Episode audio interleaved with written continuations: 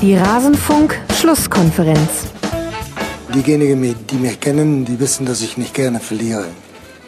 Und dann auch noch auf der Art und Weise, dass Jungs alles gegeben haben und auch noch enttäuscht werden im Spiel und doch jedes Mal darüber hin wieder hochkrempeln, finde ich es eine Enttäuschung, dass wir nichts mitgenommen haben heute. Alles zum letzten Bundesligaspieltag.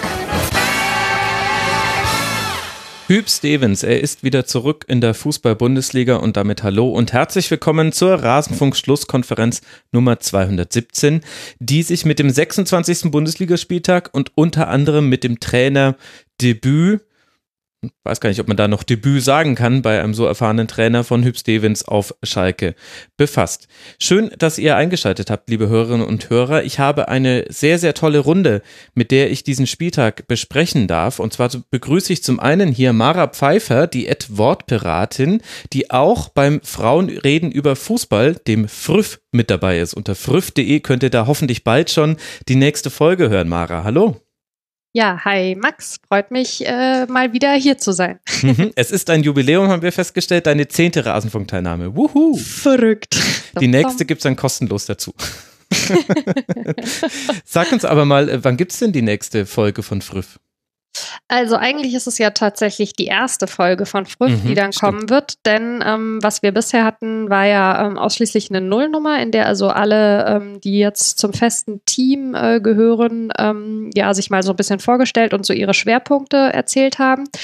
Ähm, die erste äh, tatsächliche Podcast-Folge wird, haha, lass mich nicht lügen, also wir nehmen sie nächste Woche auf. Das heißt, also, äh, beziehungsweise äh, heute ist ja Sonntag, also übernächste Woche, das heißt Anfang April wird sie dann da sein. Wir wollen ja monatlich tatsächlich erscheinen und mhm. ähm, am 6. Äh, März gab es die Nullnummer, also dann Anfang April.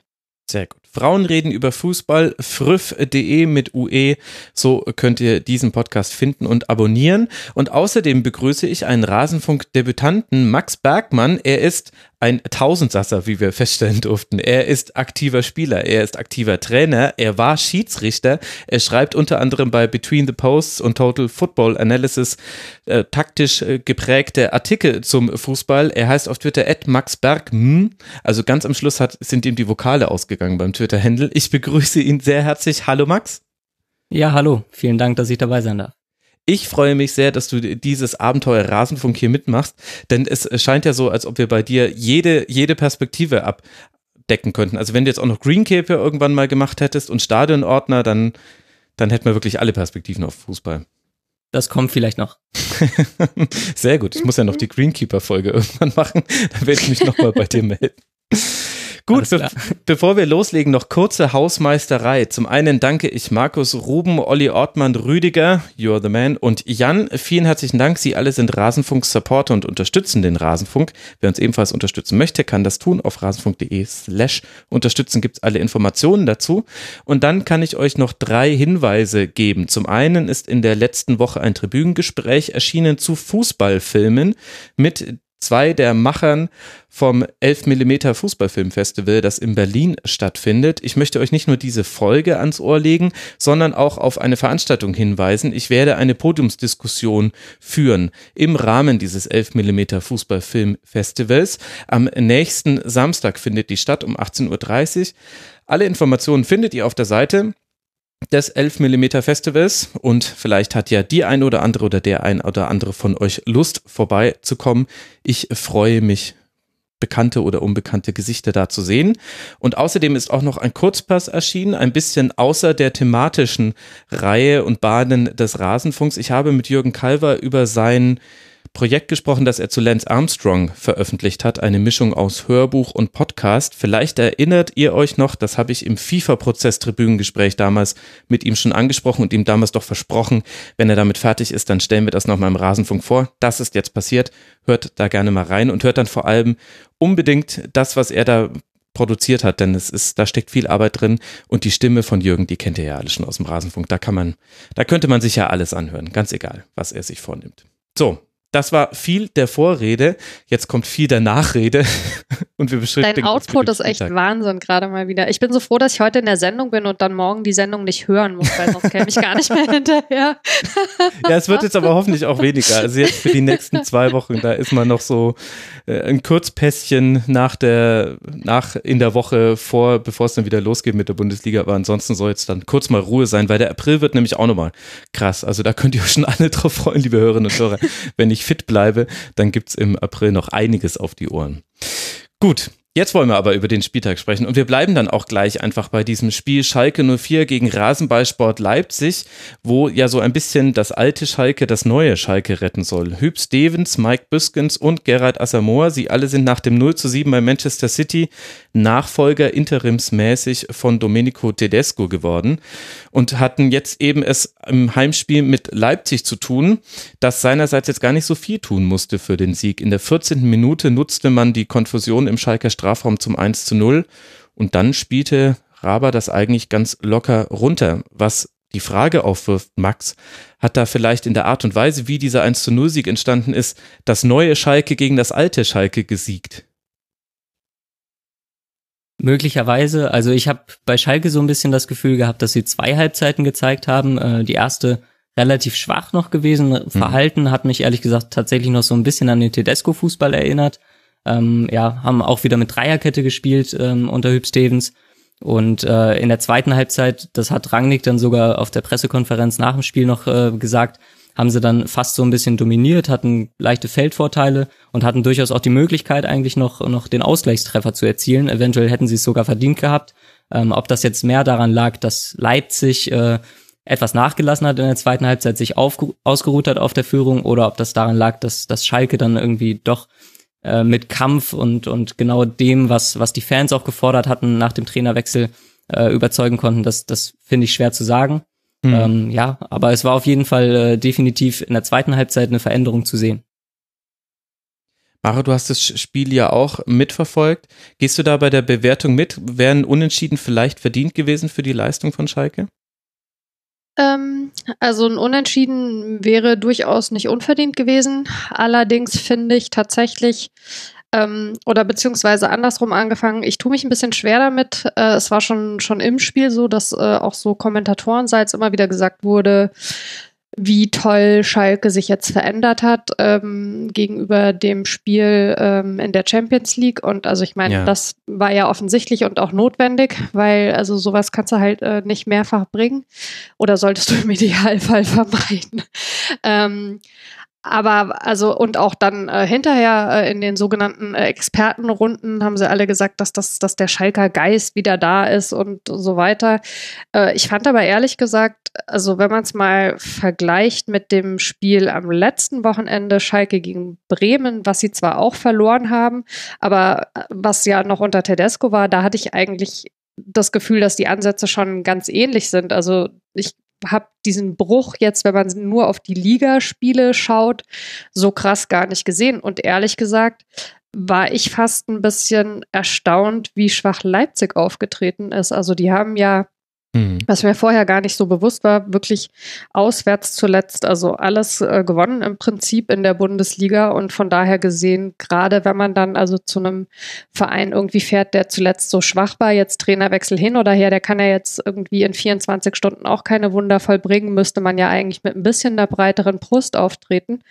Und ich fand aber Leipzig tatsächlich ja phasenweise extrem passiv und da kam also sehr, sehr wenig und von daher gesehen, ja, ein Unentschieden wäre durchaus in Ordnung gewesen in dem Spiel, aber halt auch, weil Leipzig ja sehr weit hinter den eigenen Möglichkeiten zurückgeblieben ist, finde ich. Ach, das berühmte Henne-Ei-Problem des Fußballs. War die eine Mannschaft so stark oder die andere so schwach? Da kommt man sehr häufig drauf. Aber ich finde das interessant, wie du das beschreibst. Ich hatte nämlich auch ähnliche Gedanken. Ich fand auch, dass Schalke, also definitiv hat Schalke kein schlechtes Spiel gemacht und im Vergleich zu Manchester City war es eine Steigerung. Aber was wäre keine Steigerung zu diesem Manchester ja, City-Spiel? Das also war eben halt auch einfach maximal schlecht. Und ich fand auch, dass Leipzig Schalke da auch relativ gut hat dastehen lassen also allein die elf Schüsse, die es innerhalb des Strafraums von Leipzig gab, ich weiß nicht, wie viele Spiele man in der Hinrunde oder jetzt auch zu Beginn der Rückrunde addieren musste, damit man das insgesamt mal hatte, das war schon relativ viel und dann hat die Präzision halt gefehlt von Schalke. Also ich von den insgesamt 16 Abschlüssen kamen nur drei überhaupt aufs Tor. Aber Leipzig hat weder die Räume, die sie auch hatten, so wirklich gut bespielt in der zweiten Halbzeit. Also da gab es immer eine gute Aktion, Anschlussaktion nicht so gut. Wieder eine gute Aktion, keine gute Anschlussaktion. Also immer so unvollendete Angriffe. Und Schalke hatte zwar die Möglichkeit aufs 1 zu 1, aber hat das auch mit relativ einfachen Mitteln erschafft. Also da, also ohne dass man das jetzt gleich erwarten kann, dass jetzt Kombinationsfußball spielen, schon alles klar. Aber deswegen finde ich nämlich auch, dass es jenseits von irgendwelchen personellen Veränderungen, die man sehen konnte und eben dem, dass da jetzt einfach Hüb Stevens auf der Bank sitzt und Mike Biskins neben ihm, fand ich auch, dass es noch ganz, ganz viel vom alten Schalke 04 war.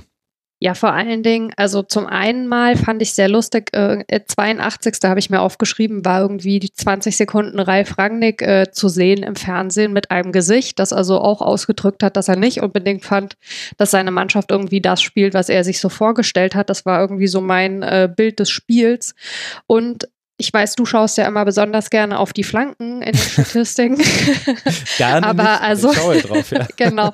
Ähm, also das, wo ich eigentlich immer zuerst drauf schaue, weil ich halt auch von Haus aus eine Mannschaft beobachte, ähm, wo das ein wichtiger Faktor ist, ist die Laufleistung, also die Laufdistanz. Und ähm, ich weiß nicht, also ob, ob das irgendwie ein Zahlendreher war, aber Schalke ist irgendwie 106. Ja. Das ist ja ein Witz eigentlich. Also ich meine, das, ist, das haben die, das, das finde ich extrem heftig. Das stimmt, äh, da, ich vermute aber tatsächlich, dass da mit dem Tracking was nicht stimmt, weil das passt nämlich auch nicht so ganz zu Schalke. Also habe ich auch gesehen und habe mich auch total gewundert, aber manchmal haben die mit dem Tracking ein bisschen Probleme. Also Okay. das, das könnte Also ja, das habe ich mich nämlich echt gefragt, weil also ich, das ist ja unterirdisch. Ja, also 106 Kilometer wäre sehr wenig. Ja. Ma Max, kannst du uns aus der Bredouille helfen? Wie stark war denn Leipzig in dieser Partie deiner Meinung nach? Ja, also ich hatte es ja schon mal angesprochen. Ich glaube durchaus, dass, dass Leipzig sich fast ein bisschen zu sicher gefühlt hatte. Und äh, die erste Halbzeit habe ich Leipzig wirklich sehr, sehr stark überlegen gesehen. Hat, da hatten sie auch Chancen noch mit Paulsen, wo sie meiner Meinung nach das zweite Ding machen müssen. Und äh, dann gehen sie, glaube ich, in der Halbzeit mit dem Gefühl, dass sie Schalke geknackt haben, dass Schalke eben nicht die Wende geschafft hat nach dem Trainerwechsel. Und ähm, ja, in der zweiten Halbzeit haben sie sich dann im Grunde teilweise gar nicht mehr aus der eigenen Hälfte befreien können. Und äh, das wiederum ist halt für mich dann auch nochmal wieder eine Stärke von Schalke. Äh, wenn sie hinten dann eine Dreierkette haben mit Nastasic, mit Sané, mit Bruma, die halt wirklich auch als Restverteidiger es hinbekommen, äh, ja, zu verhindern, dass der Gegner auch wirklich wieder, wieder zum Schalker Tor kommt. Ja. Äh, deswegen, also ich habe da wirklich zwei, zwei verschiedene äh, Schalke-Mannschaften gesehen, weil in der ersten Halbzeit waren sie äh, viel in der eigenen Hälfte und da haben sie wirklich Probleme bekommen, genauso wie unter Tedesco auch. Dann eben, wenn Leipzig über außen durch war, dann wieder den Sechserraum zu schließen. Stambuli, der als einziger Sechser dann ganz häufig irgendwie auf dem Flügel mit ausgeholfen hat. Und dann hast du halt mit Rudi und Serda davor zwei Achter, die, die äh, ja in der Rückwärtsbewegung nicht ganz so stark sind und dann eben äh, ja auch gerade beim, beim Gegentor äh, dann den Rückraum komplett freilassen. Insofern, ähm, Schalke hat meiner Meinung nach ihre eigenen Stärken schon durchaus besser genutzt in der zweiten Halbzeit. Leipzig sich halt dann, wie gesagt, auch etwas ausgeruht auf der Führung.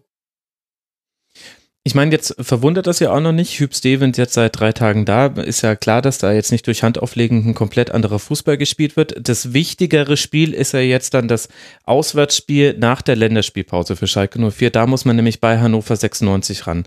Mit dem, was du jetzt gesehen hast, Max, wie erwartest du, dass Schalke da antritt? In welche Richtung glaubst du, wird Hüb Stevens das entwickeln? Denn das gängige Klischee ist, dass er hinten die Schotten dicht macht und seinen 1 zu 0 Fußball spielen lässt. Ja, genau. Und äh, wenn er das tut, dann sehe ich ehrlich gesagt schwarz bei Schalke, weil ähm, genau mit dem Konzept haben sie im Grunde unter Tedesco eine Saison erfolgreich gespielt und mussten feststellen, dass es nicht möglich ist, äh, über mehrere ähm, ja, Spiele hinweg, beziehungsweise über mehr als eine Saison hinweg auch Leistung abzurufen. Und ähm, da fehlt mir dann auch gerade bei den Forderungen von den Fans so ein bisschen die spielerische Komponente bei Schalke. Also meiner Meinung nach müsste man dann bei dem Team auch noch ein bisschen mehr über eigene Angriffe kommen. Man hat zum Beispiel einen Rudi verpflichtet, den man im Grunde bisher noch überhaupt nicht einsetzen kann mit seiner Qualität am Ball. Und ähm, ja, viele fordern dann halt Kampfbereitschaft, Laufbereitschaft. Das kann gut gehen, kann auch ein paar Spiele gut gehen. Äh, nur was mir extrem aufgefallen ist, auch in der zweiten Halbzeit, wo Schalke zwar überlegen war, aber sie haben keine Chancen rausgespielt mit einer klaren Spielidee. Sie haben viele gute 1 gegen 1 Spieler und die sind dann in Dribblings gegangen, Embolo, Serda, um Gegenspieler zu binden und haben es dann aber eben nicht geschafft, dann rechtzeitig nochmal einen Rudi anzuspielen, der dann halt die Schnittstellenbälle spielen kann oder so. Also da habe ich, wie gesagt, noch nicht die Spielidee gesehen, die, die jeder Spieler auch annimmt und übernimmt. Und ähm, wenn das so weitergeht, dann glaube ich, ist äh, Hüb Stevens wirklich nur die Interimslösung und dann sollte man schnellstmöglich Ausschau halten nach einem Trainer, der halt auch gerade im Ballbesitzspiel ähm, ja nochmal ein paar neue Werte vermittelt auf Schalke. Ich meine, es könnte natürlich jetzt auch das legitime Mittel sein, so den Abstieg äh, zu verhindern. Wenn du erstmal in Hannover kein Tor fängst, dann können die auch keine Punkte auf dich aufholen. So einfach ist ja dann die Rechnung und ähm, Stevens sicherlich als Interims Lösungen angedacht. Aber das ist nämlich auch ein Gedanke, den ich hatte und ich finde, das kann man auch an zwei Spielern, die du schon genannt hast, auch festmachen. Der eine ist Sebastian Rudi, sowieso, also da hängt jetzt noch so ein Überbau an Nebenthemen dran, aber gucken wir nur aufs Sportliche, der kann eben quasi im Spiel nach vorne eben in diesen Halbraum vorstoßen und immer mal wieder so Steckpässe spielen, die nicht so viel andere spielen können.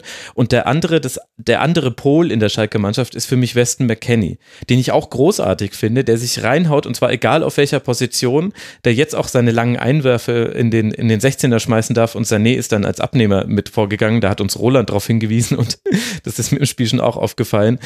Ähm, und das sind so ein bisschen die beiden Pole, zwischen denen sich Schalke 04 gerade bewegt und ich bin gespannt, wie sie sich da entscheiden, wie sie es jetzt dann angehen wollen. Haben Sie sich denn, äh, das habe ich nämlich tatsächlich nicht gefunden oder nicht mitbekommen, dazu geäußert? Ähm, also ist Stevens auf jeden Fall bis Saisonende tatsächlich da?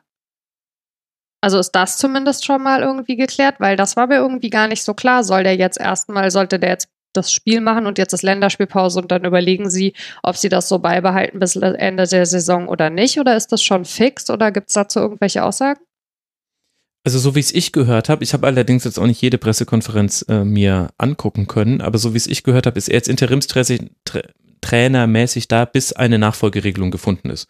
Und das könnte dann eben zur neuen Saison sein, könnte aber auch schneller gehen, aber nach allem, was man so hört und wenn man sich auch so überlegt, welche Trainer wären jetzt verfügbar, die vielleicht auch so eine Komponente, die der Max gerade angesprochen hat, mit dem Ballbesitzfußball mit reinbringen könnte, sehe ich persönlich jetzt gerade Hüb Stevens noch bis zum Ende der Saison auf der Bank und irgendwie muss er versuchen, dass dieser Kahn nicht untergeht.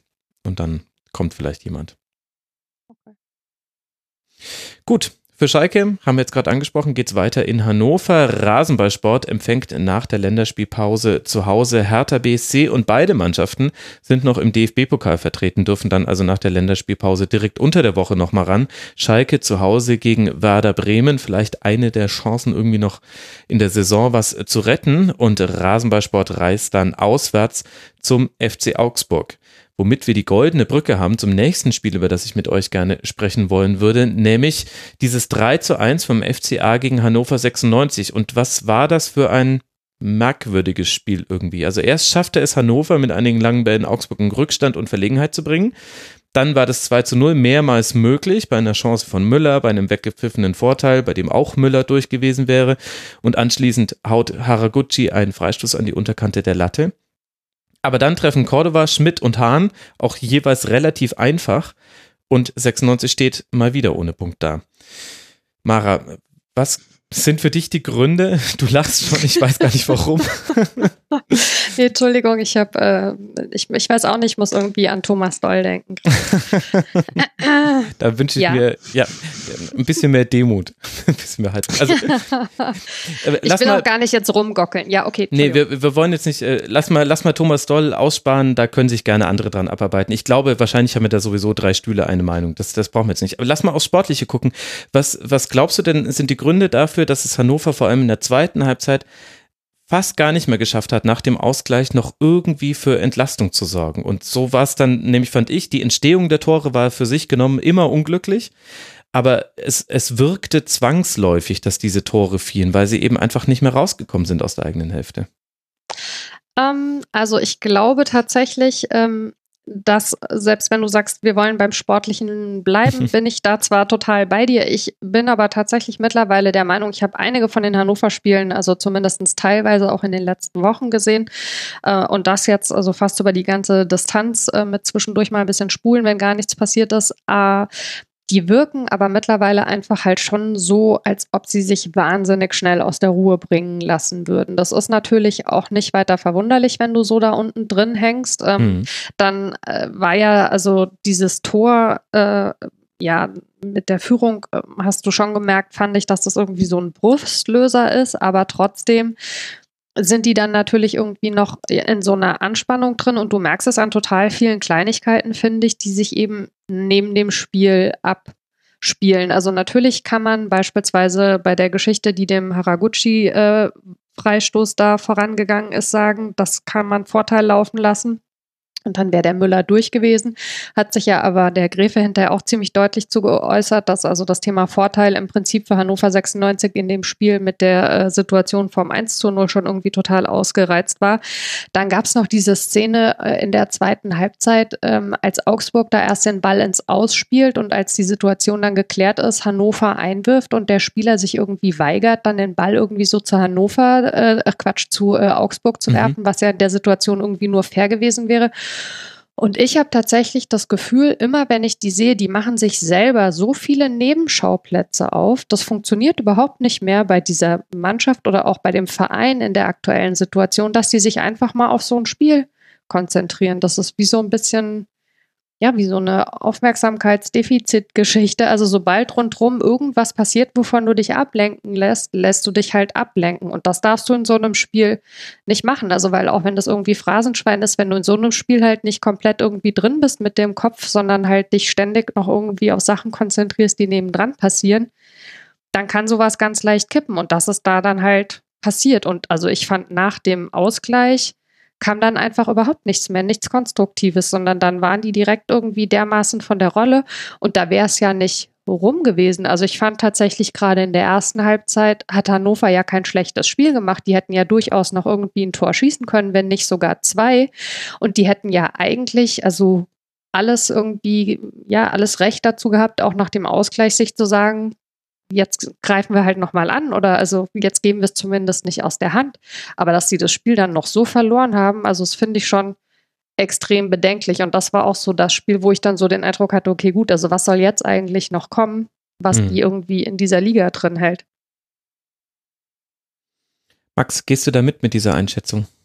Ja, also ich, ich finde es immer extrem schwer, äh, das vom Trainer zu trennen. Also ich glaube halt wirklich, dass es, ähm, ja, dass die psychologische Komponente, äh, Komponente dann eine Riesenrolle spielt und ähm, dass dementsprechend die Ausstrahlung des Trainers auf das Team eine Rolle spielt und ähm, ich bin mir sogar sicher, dass, dass äh, Doll relativ zufrieden war mit diesem knappen 1-0, dass, dass er vielleicht sogar wollte, dass sie das 1-0 absichern und ähm, dass es dann halt auch wieder schwer war für Hannover, also auch wenn sie vorne noch Chancen hatten natürlich, äh, als sie in Führung waren, aber dass es dann halt auch wieder schwierig ist, ähm, den Turnaround zu schaffen, wenn du ja. das Gegentor kassierst, dann wieder zu versuchen, selber anzugreifen. Und ähm, was mich halt etwas enttäuscht von Hannover ist, dass es ein Team ist, ähm, was unten mit drin ist. Und ich denke, äh, viele sprechen immer von Kampfbereitschaft, Leidenschaft und so weiter, was man, was man unten braucht, aber was einfach auch extrem wichtig sind, sind Standardsituationen. Und ähm, gerade in Hannover mit einem Trainerwechsel, wo man absolut ansetzen kann für mich, gerade weil du auch kopfballstarke Spieler hast, ähm, sind die Standardsituationen. Und Hannover ist unglaublich ungefährlich bei Standardsituationen, gerade bei Eckbällen. Und äh, jetzt mal abgesehen von dem Freistoß äh, von, von Haraguchi, der natürlich gut getreten war. Mhm. Und ähm, wenn man sich dann das Tor zum Ausgleichstreffer anguckt, ähm, ja, da hat Doll, glaube ich, danach äh, auf der Pressekonferenz nochmal betont, dass ja wirklich alle im eigenen 16er waren.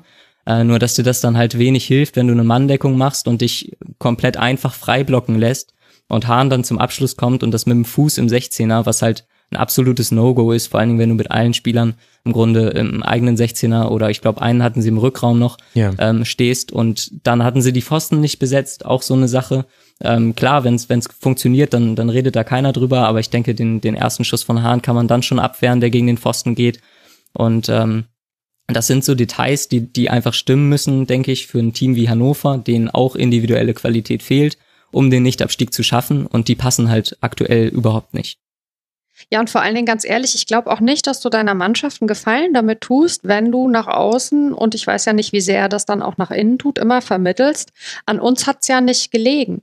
Also, weil wie soll sich denn dann irgendwie was ändern, wenn du aus so einem Spiel am Ende irgendwie rausgehst und bist der Meinung, du hast das nur verloren, weil du verpfiffen wurdest oder weil irgendwie ja, weil wieder alle gegen dich waren. Was, was soll denn dann, wie, wie soll sich denn eine Mannschaft irgendwie bis zum nächsten Spiel weiterentwickeln, um das dann irgendwie besser zu machen? Weil also daran, was der Mann mit der Pfeife macht, kann die Mannschaft halt jetzt relativ wenig ändern. Das, was sie ändern können, sind halt eben ihre eigenen Geschichten. Und deswegen glaube ich, also dass, ja, dass das auch dem Team nicht hilft, wenn man da immer so von, von der eigenen Geschichte ablenkt. Im Gegenteil, man muss sich total, finde ich, auf sich fokussieren und nicht ständig irgendwie diese ganzen Nebenkriegsschauplätze aufmachen. Ja, gut, ich meine, es könnte natürlich so eine Wagenburg und äh, Mentalität und so ein Jetzt erst recht Formen. Gleichzeitig fällt auf, dass Thomas Doll die Klaviatur der öffentlichen Meinungsäußerung jetzt auch schon in verschiedenen Tonarten ja. durchgespielt hat. Also wir hatten schon das vor die Mannschaft stellen und schützen. Wir hatten schon das auf die Mannschaft draufhauen und Konsequenzen androhen. Jetzt hatten wir das, der Schiedsrichter war schuld.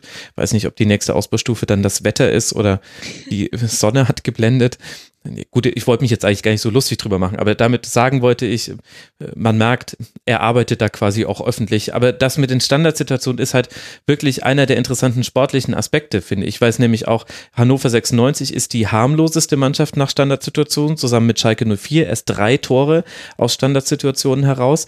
Und Augsburg auf der anderen Seite ist die beste Mannschaft nach Standardsituationen. Die haben jetzt nach diesem Spiel insgesamt 13 Treffer aus diesen Situationen heraus erzielt. Das heißt, du wusstest auch genau, was auf dich zukommt und wie man das dann löst, ob man dann da eine Raum- und Manndeckung spielt, ob man wirklich wieder Spieler am Pfosten stellt, machen ja heutzutage gar nicht mehr so viele, ist ja egal. Aber ich habe auch tatsächlich nicht gesehen, dass ich, dass ich Hannover 96 dessen bewusst war, weil es halt viele Flanken aus Standardsituationen heraus gab, in denen, ich kann mich an eine Chance von Danso erinnern, der war quasi ungedeckt und das sollte einem eben nicht passieren gegen so eine standardgefährliche Mannschaft, die ja auch nicht den besten Tag hatte. Das kommt ja noch mit dazu und macht diese Niederlage so doppelt unnötig ist sie sowieso, aber auch noch irgendwie schwer zu verdauen für alle Hannover 96 Fans.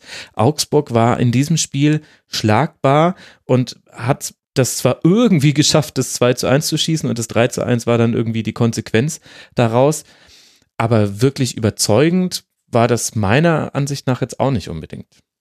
Naja, also ja und nein. Es war sportlich sicherlich nicht überzeugend, aber ich finde halt bei Augsburg siehst du einfach, dass es da intern stimmt. Und das ist dann am Ende des Tages, finde ich, tatsächlich bei den beiden Mannschaften ein total offensichtlicher Unterschied, der dann ins Sportliche einfach auch reingreift. Wenn du auch ja. siehst, wie die letzte Woche da bei dem Unentschieden gegen Leipzig aufgetreten sind, die geben sich nicht auf, da rennt irgendwie einer für den anderen. Ja, die versuchen irgendwie äh, keinen Ball verloren zu geben. Ich fand es echt bei dem Spiel klar, das sind alles also weiche Faktoren, aber ich fand es bei dem Spiel teilweise auch echt beeindruckend, wie da die Reaktionen auf der Bank waren und so.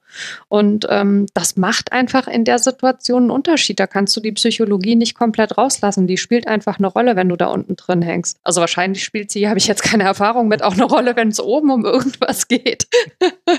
Aber ich glaube tatsächlich, dieses Zusammenstehen ist halt einfach am Ende der Tabelle nochmal, ja, was, womit du einfach wuchern kannst. Ja, Fußball findet im Kopf statt und Fußball findet mit dem Kopf statt. Das ist mir noch aufgefallen. Beide Mannschaften waren defensiv extrem kopfballschwach. Also jeweils die Offensiven waren sehr, sehr gut. Allein G hatte zum Beispiel zehn gewonnene Kopfballduelle und der ist mir vorher jetzt nicht als so wahnsinnig starker Kopfballspieler aufgefallen, trotz seiner Größe. Das war ganz interessant. Deswegen haben nämlich auch die Flanken eigentlich relativ gut funktioniert. Von denen schlägt ja Augsburg traditionell immer sehr, sehr viele. Und das funktioniert dann aber halt auch sehr gut, wenn Anton Wimmer in der Mitte nicht ihren besten Tag gegen den Kopfball haben. Und interessanterweise auf der anderen Seite war es ganz genauso. Erste Halbzeit war ja die Spielidee von Hannover. Lass mal den Ball lang schlagen und gucken, dass vorne irgendwas geht, dass Weidand den festmacht und dann irgendwie weiter verteilt auf einen nachrückenden Müller oder Haraguchi und Meiner. Und das hat auch wunderbar funktioniert. Also es ging beide, ging in beide Richtungen auf, aber die Defensiven haben da ein bisschen was zu arbeiten in der Länderspielpause. Max, wie hat dir Augsburg gefallen? Augsburg hat mir ähm, in der zweiten Halbzeit besonders gut gefallen. Ähm, am Anfang hatten sie halt wirklich Probleme, gerade defensiv. Ich glaube, äh, das erste Tor entsteht aus einem individuellen Fehler von Augsburg. Und ähm, ich weiß nicht, ob da auch Verunsicherung eine Rolle spielt. Auf jeden Fall haben sie da wirklich Chancen zugelassen. In der zweiten Halbzeit habe ich halt, und das ist bei Manuel Baum schon, schon, zieht sich schon durch die ganze Saison immer das Gefühl, dass der Trainer auch immer noch mal Glaube an das eigene Spiel vermittelt. Du hast schon angesprochen, Augsburg äh, versucht viel über die Flügel anzugreifen. Gut, haben da natürlich auch mit, mit Schmid, mit Max Spieler, die die Flanken bringen können. Haben mit Finn Burgerson einfach auch einen Topspieler, der jetzt in dem Spiel äh, gar nicht unbedingt positiv aufgefallen ist, hm. aber ähm, sonst auch einen guten Abnehmer. Und das ist halt so ein bisschen auch nochmal der Unterschied zu Hannover, die halt wirklich äh, wo, wo Augsburg wirklich eine, eine Spielidee ähm, umsetzt und das über 90 Minuten, auch, auch nach einem Rückstand, auch nach einem ähm, vielleicht sogar unverdienten Ausgleichstreffer. Und ähm, ja, das, das kriegt Manuel Baum eben bei Augsburg meiner Meinung nach sehr gut hin und dementsprechend auch absolut die richtige Entscheidung gewesen, da mit, mit Manuel Baum weiterzumachen, ähm, auch nach dem Eklat mit, mit Hinteregger. Hm. Das sieht jetzt alles sehr gut aus für den FC Augsburg. Mit sieben Punkten aus den letzten drei Spielen ist man jetzt bei 25 Punkten insgesamt angelangt, hat damit fünf Punkte Vorsprung auf den Relegationsplatz und schon elf Punkte auf den direkten Abstiegsplatz. Es wird also eher um die Relegation gehen und da wartet jetzt dann auf den FC Augsburg ein wichtiges Auswärtsspiel beim ersten FC Nürnberg nach der Länderspielpause, während Hannover 96 zu Hause gegen Schalke 04 spielte. Das hatten wir gerade schon im Segment angesprochen. Und wenn wir da unten drin hängen und uns über die Mannschaften unterhalten, die eben gegen den Abstieg kämpfen, dann kommen wir am VfB Stuttgart nicht vorbei. Der hat gegen die TSG aus Hoffenheim gespielt und mal wieder konnte Hoffenheim eine chancentechnische Überlegenheit nicht in genügend Tore umwandeln. Und so kann sich dann der VfB mit viel Einsatz und auch einigen guten Gelegenheiten einen Punkt erkämpfen. Kramaric trifft für Hoffenheim, Zuber für den VfB. Max, wie hat dir denn Stuttgart in dieser Partie gefallen? Also ich habe die Partie nicht über die volle Länge gesehen. Ich habe mir ähm, nachher nochmal die Highlights angeguckt und ähm, unter Weinziel äh, ist Stuttgart deutlich verbessert. Ähm, was ich allerdings nicht sehe, ist, dass man wirklich eine klar neue Spielidee erkennt. Sie haben Zuba in einer, in einer höheren Rolle, der wirklich in der Rolle aufblüht. Und mir war vor dem Spiel fast schon so ein bisschen klar, dass, dass Stuttgart gegen Hoffenheim eventuell was mitnehmen könnte, weil Hoffenheim äh, eine Mannschaft ist, die einfach extreme Probleme hat, ähm, Konter zu verteidigen. Und Stuttgart natürlich vorne mit, mit Spielern wie, wie Gomez und Esswein prädestinierte Konterspieler hat. Hm. Glaubst und, du, dass äh, auch deswegen Gomez anstelle von Gonzales gespielt hat? Das kann gut sein, das äh, weiß ich ehrlich gesagt nicht. Ähm, ich äh, habe auch die Spiele von Stuttgart davor nicht verfolgt, insofern weiß ich nicht, ähm, wie, Gonza äh, wie Gonzales äh, so war in den letzten Spielen. Ich glaube, er war etwas treffsicherer als noch am Anfang der Saison, mhm. wo er ja durchaus auch Probleme hatte vorm Tor. Aber ich kann es mir gut vorstellen, weil, weil Gomez halt extrem stark ist ähm, nach Ballgewinn tiefe Räume anzulaufen und da wirklich im Konterspiel dann aber auch mal einen Ball festmachen kann, Zuber nachrücken kann, Esswein nachrücken kann. Und, und da hatte Hoffenheim eben jetzt gegen Stuttgart auch Probleme, wie man, wie man fast schon denken konnte vor dem Spiel. Mara, wie schätzt du die Situation beim VfB ein? Der Punkt tut natürlich gut, damit sind es jetzt sechs Punkte Vorsprung auf Hannover. Wie gefallen dir die Stuttgarter so? Ah, ja gut, die müssen mir zum Glück nicht gefallen.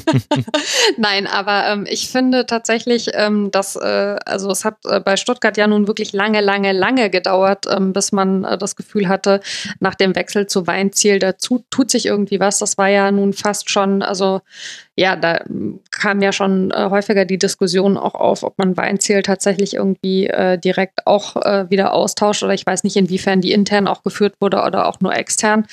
Ähm, und speziell dann auch, ähm, als Hitzelsberger eben neu reinkam, dass das auch sehr stark, also für mein Gefühl an ihn rangetragen wurde, doch vielleicht auch nochmal den Trainer zu wechseln. Aber ich glaube ähm, tatsächlich, dass das also eine gute Entscheidung war, in dem Verein in der Situation den Wechsel eben nicht auf dem Trainerposten zu machen. Und ähm, für mich sieht so aus, als ob sich das für Hitzelsberger schon bezahlt machen würde, dass er also Weinziel in der Position gestärkt hat. Weil auch wenn die jetzt ja letzte Woche äh, gegen Dortmund verloren haben, aber ich meine, da ist das halt nun mal auch schwierig, äh, was mitzunehmen, finde mhm. ich, dass die insgesamt besser auftreten mittlerweile. Und ähm, ich glaube, ähm, dass die es tatsächlich da unten noch rausschaffen werden. Ähm, also im Sinne von äh, dass sie äh, nicht in die Relegation müssen und schon gar nicht direkt absteigen. Ähm, ich fand aber tatsächlich auch, und ich weiß nicht so genau, ich kann mir das mit Hoffenheim im Moment nicht so richtig erklären, was bei denen irgendwie los ist. Ich fand die extrem schwach defensiv teilweise. Also Stuttgart ist da schon auch echt gut durchgekommen. Und generell, also ich weiß nicht, wer von euch Hoffenheim noch ein bisschen intensiver beobachtet. Das ist jetzt keine Mannschaft, von der ich mir jedes Wochenende irgendwie die Spiele über die komplette An Länge angucke, sondern oft bleibt es dann eben bei der Zusammenfassung. Aber so richtig verstehe ich irgendwie nicht, woran die aktuell scheitern. Kann das einer von euch erklären? Also ich würde schon sagen, dass es unter anderem die Chancenverwertung ist. Hm. Also äh, Nagelsmann zieht da schon ein ziemliches Offensivspiel auf, ähm, wo er durchaus auch äh, gesagt hat, dass das Ziel immer ist zu gewinnen und mehr Tore zu schießen als der Gegner. Dementsprechend haben sie hinten halt durchaus Probleme. Und ähm, gegen Stuttgart sind sie jetzt nicht ganz so zum Zug gekommen vorne. Ähm, aber ansonsten probieren sie eben über Schulz, über Kaderabek immer wieder hinter die Abwehr zu kommen, ähm, gute Bälle in den Strafraum zu spielen, haben viele gute 1 gegen 1 Spieler mit Belfodil, mit Joey Linton, mit Kramaric, die aber irgendwie alle dann in den entscheidenden Situationen, gerade in den Abschlüssen, nicht die nötige Präzision mitbringen.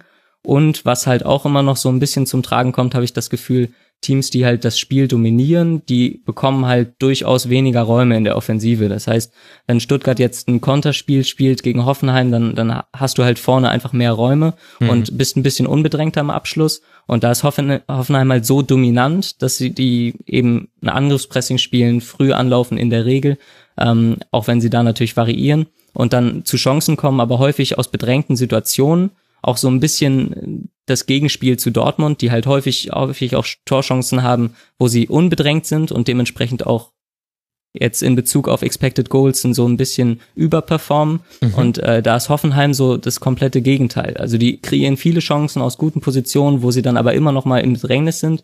Und da sind Belfodil und Joel Linton und Kramaric, wobei ich Kramaric da so ein bisschen rausnehmen würde, ähm, auch noch nicht weit genug, um dann eben eiskalt äh, die Tore zu machen. Finde ich ja interessant, also weil das für meine Beobachtung, äh, also gerade das mit dem Torchancen zwar kreieren, aber dann eben den Abschluss nicht sauber zu Ende spielen und am Ende ohne die Tore dastehen, ist ja fast eher ein Problem, was man sonst in anderen Tabellenregionen irgendwie häufiger beobachtet. Und deswegen finde ich das bei Hoffenheim echt erstaunlich. Und das ist ja auch also in den, in den Jahren davor so nicht gewesen. Ja, ein bisschen Chancenwucher gab es da schon immer, aber nicht so, nicht so vehement wie jetzt in der Phase der Saison, beziehungsweise eigentlich kann man es auf die ganze Saison ausweiten. Was auch auffällt, also das, das ein, der Punkt, dass, dass es selten unbedrängte Abschlüsse gibt, das finde ich ist ein sehr wichtiger, weil halt Hoffenheim ganz gerne die fluten den Strafraum. Also ein Demir bei, der schiebt nach, wann immer es geht. Ein Kramaric ja sowieso. Das heißt, du hast in der Regel, wenn du einen tiefen Ballbesitz hast, in, tief in der gegnerischen Hälfte jetzt gemeint, dann hast du Joel Linton und Belfodil sowieso im Strafraum und dann schieben aber gerne Kramaric, Demir bei auch noch mit rein und Schulz und Schaderabek gehen ja gerne bis an die Grundlinie durch und dann kommt halt der passende Rückraum. Und da hattest du auch in der, in diesem Spiel hattest du auch ganz viele Szenen, in denen die so gedaddelt haben auf ganz engem Raum. Das können sie auch. Das sind so eine der wenigen Mannschaften, die das kann. Und gerade Demir bei hat da eine gute Rolle gespielt. Kramaric ja sowieso, der ist sowieso gerade in einer sehr guten Form. Aber da hatten sie eben dann das Problem. Zum einen, dass der, dass der Gegner halt auch mit vielen Gegner-Spielern ähm, im, im der Mitte steht. Da gibt es viele geblockte Schüsse bei Hoffenheimer Spielen immer. Und dann haben sie es auch manchmal nicht ganz schlau ausgespielt. Also allein in der ersten Halbzeit gab es dreimal die Situation, dass sie die Möglichkeit zu einer Flanke hatten, was ja bei Hoffenheim so häufig vorkommt. Und am langen Pfosten gab es eine Überzahl und der Rückraum und der kurze Pfosten waren aber gut abgedeckt von Stuttgart, was ja auch tatsächlich so eher die erste Passoption ist bei einer Flanke. Und gerade Hoffenheim spielt dann gerne in den Rückraum. Und sie haben nie den langen Pfosten angespielt.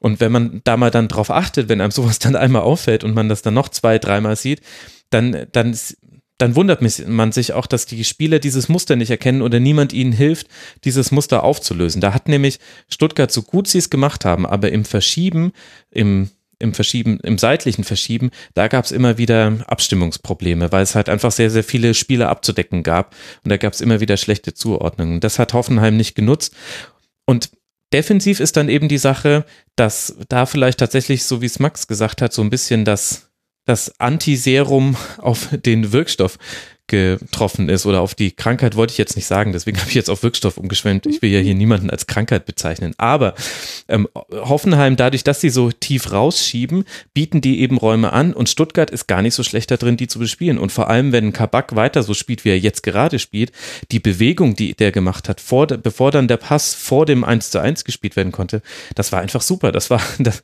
da geht jedem das Herz auf, der das sieht, der diesen Raum sieht, in den er reingeht. Und dem bietet halt Hoffenheim an, dem muss der Gegner aber halt halt auch finden. wenn man ehrlich ist, hat ihn ja der VfB gar nicht so oft gefunden. Hoffenheim hatte da halt auch das Pech, die spielen zu selten zu null. Hat man auch gesehen, warum. Räume dann doch ein bisschen zu groß.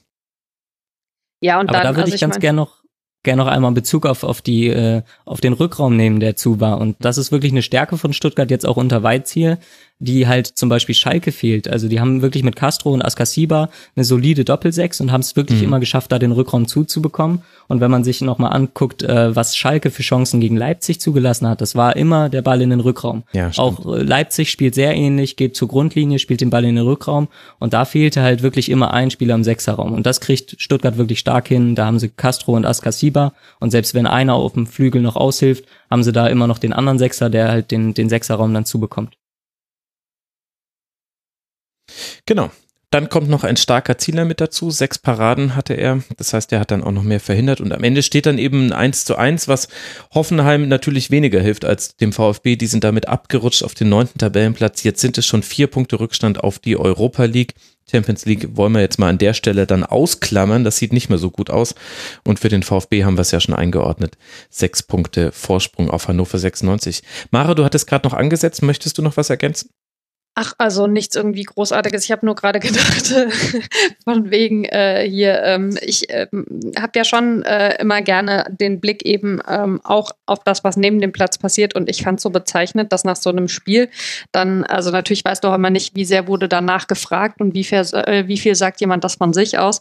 Ich fand es äh, so großartig, ähm, wie sich äh, Julian Nagelsmann über den Torjubel von Zuber aufgeregt hat und dann Zuber irgendwie am Ende sich hinstellen muss und irgendwie beteuern muss, wie sehr dieser Verein immer noch in seinem Herzen ist, wo ich mir so denke, Mann, Mann, Mann, also immer äh, wird rumgejammert, dass beim Fußball die Emotionen fehlen, aber wenn dann mal jemand also Emotionen zeigt, sind es garantiert immer die falschen. Ja.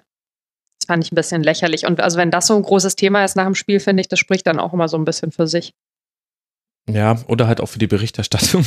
Ja, also deswegen sage ich ja. Also man weiß natürlich nicht, äh, was da irgendwie, wie sehr da gefragt wird dann nach dem Thema auch wahrscheinlich schon, aber mhm. also da hat sich Nagelsmann in dem Fall schon auch sehr drauf eingelassen, fand ich. Zumal, also ich weiß jetzt nicht, ich möchte jetzt auch nicht Hoffenheim zu nahe, zu, äh, zu nahe treten, aber ich bin mir nicht sicher, wie viele Hoffenheim-Fans da im Auswärtsblock das äh, persönlich genommen haben, um ehrlich zu sein. Du kannst doch nicht von jemandem, also ich finde, wenn man, wenn man im Abstiegskampf drin hängt und er ist nun mal momentan Teil dieser Stuttgarter Mannschaft. Ja, okay, er ist ausgeliehen, ja, okay, er hat noch einen Vertrag bei der TSG, aber jetzt spielt er gerade in Stuttgart und von ihm wird erwartet, dass er da im Abstiegskampf eine Rolle spielt. Und das ist was, worauf du dich, glaube ich, echt mit Haut und Haaren einlassen musst. Und meine Güte, dann lass ihn doch jubeln, wenn er das Tor geschossen hat. Also wem tut er denn damit weh?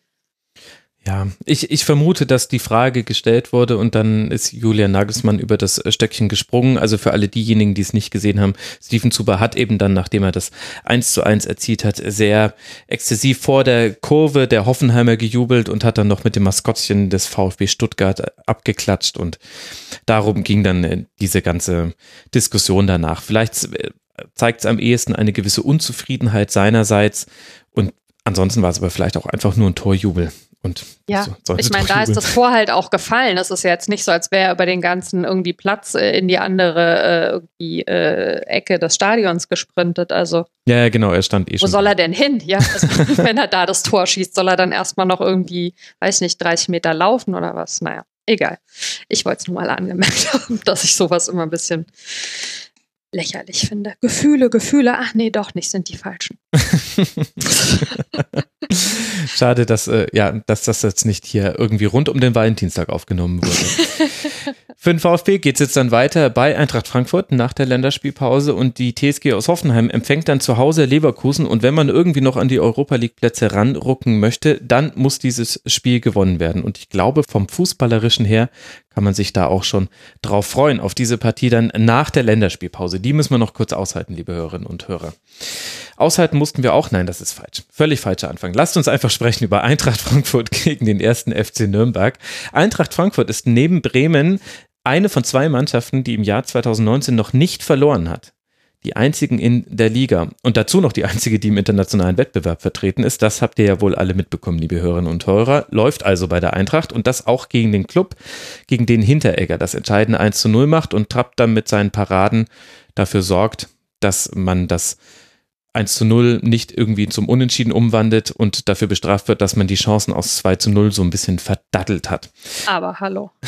Aber hallo. Und Maro, alle, Mare, allein mit diesem Einwurf hast du dich schon qualifiziert dazu, mir einzuordnen. Wie hat dir denn die Eintracht gegen den ersten FC Nürnberg gefallen? Also ich muss ja sagen, ähm, als jemand, äh, der eigentlich äh, sich äh, bekanntermaßen äh, dem FSV Mainz 05 nahe fühlt, tut mir das ja schon ein bisschen weh, äh, seit ähm, ja so einem Jahr mal mindestens, äh, dass die Eintracht da so schöne Sachen macht auf dem Platz und in, viel, in vielerlei Hinsicht, ja, also meines Erachtens nach auch daneben. aber es geht tatsächlich genauso weiter. Allerdings, also wenn ich mir jetzt vorstelle, äh, ich würde es mit der Eintracht halten, hätte ich wahrscheinlich mittlerweile irgendwie äh, echt, äh, keine Ahnung, äh, zusammengeschrumpelte Herzkranzgefäße, weil was die an Chancen verballern, das ist ja der Wahnsinn. Also die können wirklich froh sein, dass Trapp ihnen hinten eben, also ja, dermaßen alles rauskratzt, äh, weil, also das, ich, das war, das war doch irre in dem Spiel, oder? Mal ganz abgesehen davon, dass es ja dann eh auch noch die zwei Abseitstore gab. Aber wie oft die wirklich da vorne reinkommen und eigentlich sind es hundertprozentige oder lass mhm. es irgendwie 93-prozentige sein und den Ball nicht im Tor unterbringen, da wirst du ja wahnsinnig. Und hat das jetzt mit der Spielanlage zu tun oder damit, dass eben mit Haller und Rebic zwei Spieler erst eingewechselt wurden und eben nicht mit der A-Garde begonnen wurde? Ja, also ich meine, es zieht sich ja so ein bisschen durch. Also es ist ja jetzt nicht so, als wäre das irgendwie nur heute in dem Spiel gewesen. Wie gesagt, unter der Woche war es ganz genauso, fand ich, dass man also mhm. das Gefühl hatte, die müssen eigentlich äh, ja zur Pause irgendwie schon mindestens drei Tore gemacht haben. Klar, als äh, es war so schön, der Kommentator meinte irgendwie in der 61. so sinngemäß Hütter droht mit Alea. und als der dann reingekommen ist, hatte er ja direkt auch eine Riesenchance, wo dann der Everton, das war glaube ich wieder eine deiner Lieblingschancen in Bezug äh, auf den wahnsinnig äh, verantwortungsvollen Umgang äh, der Liga mit Kopfgeschichten, ne, mhm. ne, als der da quasi sein Gesicht in den Ball hält. Also weil ähm, ja sonst äh, wäre da wahrscheinlich auch direkt was draus geworden. Also insofern klar, ähm, wenn du den Rhythmus eben hast mit den Spielen unter der Woche und dann so ein bisschen wechselst, äh, dann kann es natürlich auch immer mal daran liegen. Aber grundsätzlich liegt es natürlich einfach auch daran, dass sie sich unfassbar viele Chancen erarbeiten davon. Ich meine, man muss ja sagen, am Ende äh, treffen sie dann immer oft genug, um die Spiele eben tatsächlich nicht nur nicht zu verlieren, sondern in der Regel auch zu gewinnen. Insofern finde ich, ist das tatsächlich ein Fußball, den man sich einfach gerne anguckt momentan. Hm. Ich würde auch sagen, Max, da würde mich äh, deine Meinung als zertifizierter Trainer interessiert. ja. Ich finde, dass Eintracht Frankfurt gerade zusammen mit Mannschaften wie Werder, Leverkusen, Hoffenheim und Bayern Dortmund, ja, die muss man dazu nehmen, den besten Offensivfußball der Liga spielt. Definitiv. Also ähm, ich habe äh, mir die letzten Wochen so ein paar Spiele angeguckt, auch schon vergangene Spiele von, von Eintracht Frankfurt. Und um da nochmal kurz was zur Chancenverwertung zu sagen, ich habe so ein bisschen das Gefühl, dass das gerade so ein neues Phänomen ist, weil natürlich habe ich auch das Euro Europa League-Spiel gesehen, wo ja. sie extrem viele Chancen äh, vertan haben in der Schlussphase, ähm, gegen Nürnberg eben auch. Ähm, aber davor hatte ich das Gefühl, dass, dass Frankfurt eigentlich relativ effektiv mit den Chancen umgeht. Äh, ich weiß nicht, ob die Statistik dafür meine Aussage spricht. Äh, das könnten wir ja gleich nochmal überprüfen. Ja, sie Aber haben sogar, sie hätten nach Expected Goals äh, sogar drei Tore weniger erzielen sollen. Also die Statistik genau, unterstützt ja. dich da total. Das Gefühl hatte ich nämlich auch. Nee, und ähm, was mich jetzt gerade beim Spiel gegen Nürnberg nochmal überrascht hat, äh, dass eben Spieler wie, wie Rode, wie Paciencia ähm, eben auch nochmal ähm, super in das System passen. Also ähm, die spielen super Fußball, haben ja vorne eigentlich leben sie von von Rebic, Aller, von Jovic, die halt wirklich in der Regel zu dritt spielen vorne. Das heißt, du hast Rebic hinter den beiden Spitzen, hinter Aller und Jovic und da schaffen sie es halt wirklich immer gut, Gegenbewegungen zu machen. Wenn Rebic in die Tiefe läuft, kommt ein Aller kurz. Wenn, wenn Jovic kurz entgegenkommt, geht Rebic mal in die Tiefe. Und dann hast du mit Aller natürlich konsequent vorne auch in der Regel noch einen, der ähm, ja auch mal hohe Bälle verarbeiten kann, ablegen mhm. kann und da ist so ein bisschen Paciencia jetzt so die Backup-Lösung für geworden und ähm, Eintracht Frankfurt spielt für mich so diesen direkten Fußball, den man vor der Bundesliga-Saison angekündigt hatte, nachdem es bei der WM mit Ballbesitzfußball nicht funktioniert hatte. Ähm, wo man wirklich sagen muss, ähm, auch wenn Eintracht Frankfurt in, in mehreren Spielen auch, auch hohe Ballbesitzwerte hat, aber sie wir versuchen wirklich immer nach vorne zu kommen, versuchen wirklich immer ein direktes Spiel zu haben, ja. haben, haben da Costa und Kostic auf den Flügeln, die wirklich immer in die Tiefe laufen und dann probieren sie die anzuspielen. Und ähm, ja, was den Angriff angeht, äh, sind sie definitiv eine der besten Mannschaften in der Bundesliga, meiner Meinung nach. Was ich bei denen wirklich interessant finde, du hast gerade im Prinzip auch schon angedeutet, ich meine, es gab ja jetzt äh, in der Saison echt schon mehrere Spiele, in denen aus verschiedenen Gründen Rebic eben nicht von Anfang an mit auf dem Platz stand oder stehen konnte. Und dann fangen sie das aber immer gut auf. Also bei denen mhm. ist es also ich will jetzt nicht sagen egal, aber es macht jetzt nicht irgendwie den Unterschied, ähm, wen sie am Anfang aufstellen und wer irgendwie reingewechselt wird, sondern ja, also auch da, die, das funktioniert untereinander gut. Ne? Ähm, das sieht man denen schon auch echt an.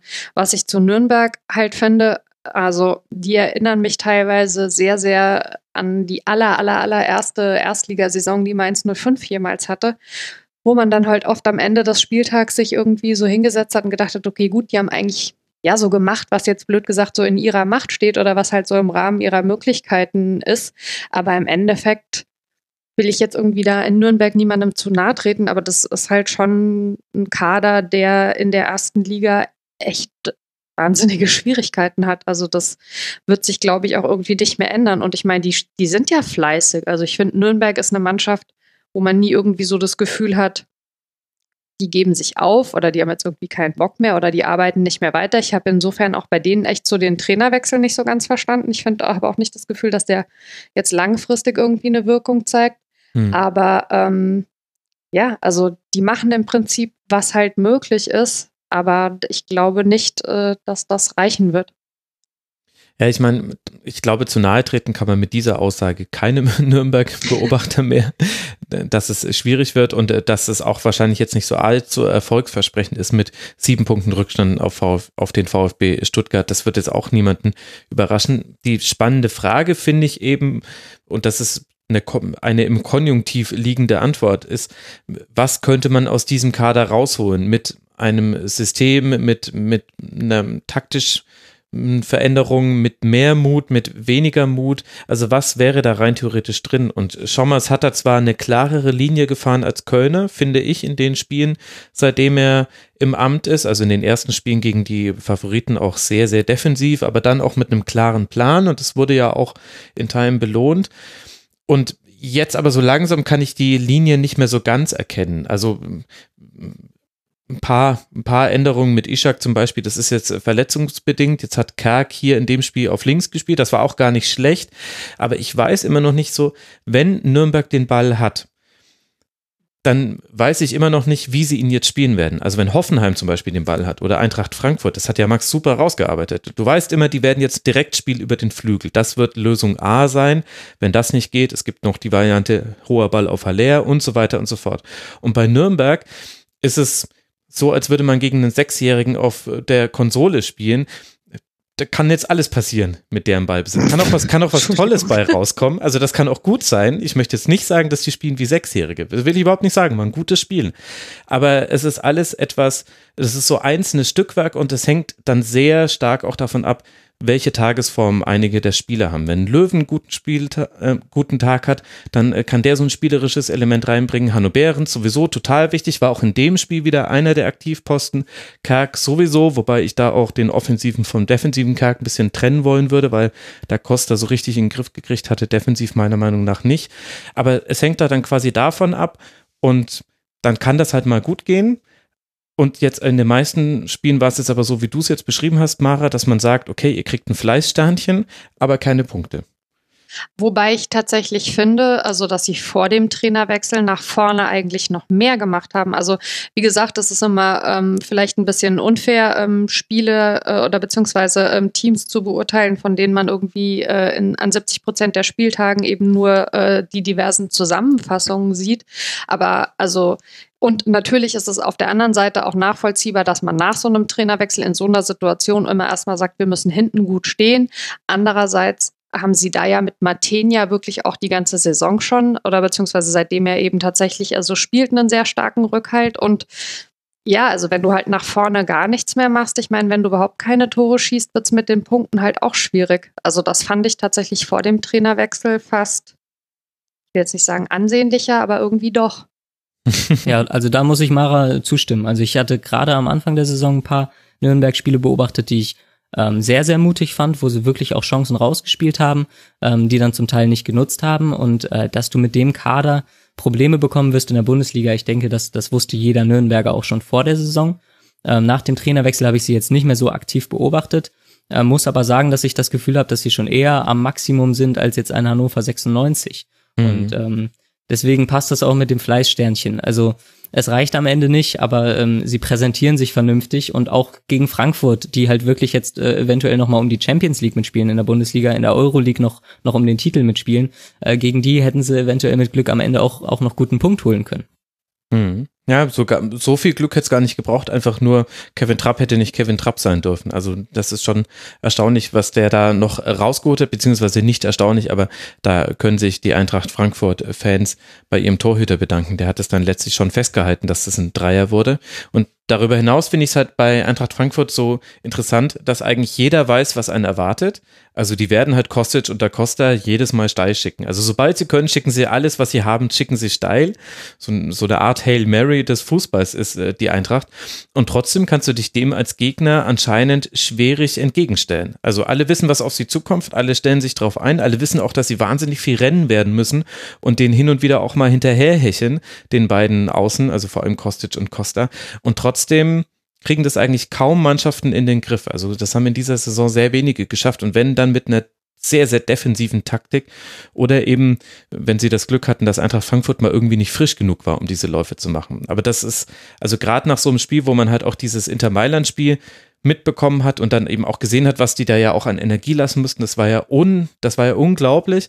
Und da ist die Frage dann schon legitim. Schafft man das auch noch über 90 Minuten gegen den ersten FC Nürnberg am Sonntag? Über 70 Minuten mache ich mir da nie Sorgen bei der Eintracht. Aber was passiert dann in den 20 Minuten, in denen es mal dann echt schwierig wird für alle Beteiligten? Und also so wirklich gesehen, finde ich, hat man es nicht in dieser Partie. Ja, ja, die Eintracht. Sie ist einfach gut derzeit und darf jetzt dann nach der Länderspielpause zu Hause gegen den VfB aus Stuttgart spielen. Und der erste FC Nürnberg empfängt dann zu Hause den FC Augsburg und kann dann versuchen, mal was anderes als Fleißsternchen und Fleißbildchen sich zu erarbeiten. Damit können wir dann noch über das nächste Spiel sprechen, was auch noch so ein bisschen latent mit dem Abstiegskampf äh, zu tun hat, nämlich den VfL Wolfsburg und Fortuna Düsseldorf. Die sind natürlich damit gemeint. Die stehen nach einem 2 zu 5 beim VfL jetzt bei 31 Punkten, haben damit 11 Punkte Vorsprung auf den Relegationsplatz. Das heißt, man könnte die da auch sehr gut rausrechnen. Wenn ich das jetzt aber machen würde hier an dieser Stelle, dann wäre ich vielleicht das Ziel des nächsten Friedhelm Funkes ausrasters. Ich das mache ich nicht. Sagen. Und deswegen mache ich das nicht. Deswegen rechne ich die ganz brav in den Abstiegskampf mit rein, weil ich möchte nicht so zusammengestaucht werden öffentlich, wie es jetzt die Innenverteidiger und viele oder eigentlich auch die ganze Mannschaft jetzt gegangen ist nach diesem Das war schon ein bisschen verrückt, oder? Ja, es war sehr deutlich. Es zeigt, dass Friedhelm Funkel halt auch, also Friedhelm Funkel ist auch ein Meister darin, die Medien zu verwenden. Beweisstück A, die Art und Weise, wie das im Winter alles ablief. Da hatte ja auch ja. Friedhelm Funkel seine Aktien drin, weil ja nicht nur der Verein daran so chaotisch an diesem Ablauf. Ja, und Beweisstück B jetzt das. Fandst du es denn berechtigt, Mara? Also natürlich gibt ihm das Ergebnis recht. Ja, ich wollte gerade sagen, also wenn du natürlich äh, aufs Ergebnis schaust und siehst, äh, die sind da irgendwie, also vermeintlich äh, 2 zu 5 untergegangen und äh, dann ähm, hörst du hinterher, wie Friedhelm Funkel sich fürchterlich über seine Spieler und über die Einstellung und dass die irgendwie wohl glauben, sie wären schon gerettet und dass das ja alles so gar nicht geht, aufregst, ähm, aufregt, dann bist du wahrscheinlich geneigt zu denken, okay, da wird er wohl recht gehabt haben. Ähm, ich fand es im Spiel aber nicht so deutlich. Also natürlich äh, ist das Ergebnis am Ende deutlich, aber zum einen äh, muss man mal sagen, also das Wolfsburg fand ich echt enorm gut drauf war. Da konnte man ja also sich eigentlich auf gar nichts einstellen, nachdem die letzte Woche ja sehr deutlich ähm, mhm. in München untergegangen sind. Äh, und unter der Woche es dann noch die Geschichte gab, also dass Labadia ja jetzt ne, sich geäußert hat und gesagt hat, er wird auf jeden Fall irgendwie gehen am Ende der Saison, weißt du ja nie, inwiefern sowas einer Mannschaft dann irgendwie in den Knochen steckt oder im Knoche im Fall von Wolfsburg. Aber ähm, ich fand, pardon, die äh, äh haben es richtig gut gemacht einfach. Und also dieser Weghorst, das ist einfach ein Spieler, dem du unglaublich gerne zuguckst, finde ich. Ich meine, ähm, wahrscheinlich, äh, wenn man jetzt mal Fußball deutschlandweit Sympathiewerte für Vereine sammelt, ist Wolfsburg ja äh, einer von den Vereinen, also der da nicht in die Top 3 kommt. Ähm, aber ähm, äh, den macht's, äh, den beim Spielen zuzuschauen, macht momentan, finde ich, sehr häufig sehr viel Spaß. Das Spiel letzte Woche natürlich jetzt mal irgendwie ausgeklammert. Mhm. Und ähm, ich finde aber, dass Düsseldorf es nicht so schlecht gemacht hat. Die haben sich nicht aufgegeben, die haben, äh, als das, also die haben das, den, den, das 4-2 da geschossen, was also auch ein schönes Tor war, fand ich tatsächlich. Die haben durchaus auch immer wieder ihre Chancen gehabt. Ähm, ja, ich finde, das Ergebnis ist deutlicher, als das Spiel tatsächlich gewirkt hat, auf mich zumindest. Rensing hat halt natürlich einen richtig schlechten Tag gehabt, das muss man sagen. Und äh, der ist ja nun jemand, der normalerweise auch äh, in den letzten Spielen häufig ein sehr starker Rückhalt war. Mhm. Und also diesmal ähm, kann man das ja so gar nicht behaupten. Also ging ja eigentlich zwei Tore mehr oder weniger auf seine Kappe. Ich habe das Gefühl oder die Theorie, dass äh, daher auch die Wut von Friedhelm Funke kommt, dass er sich deswegen auch so sehr aufgeregt hat. Also zum einen natürlich das zustande kommen, also in, in fünf Minuten äh, drei Tore zu fangen und dann wird aus dem 1 zu 1 ein 1 zu 4. Das, das ist natürlich per se schon mal schlecht und kritisierenswert. Und ich glaube, dass aber das Feuer in seiner Rede, also er hat ja gesagt, wir waren zehn Minuten lang überheblich, desaströs und körperlos. Das war eine ganz, ganz schlechte Leistung von unseren Innenverteidigern.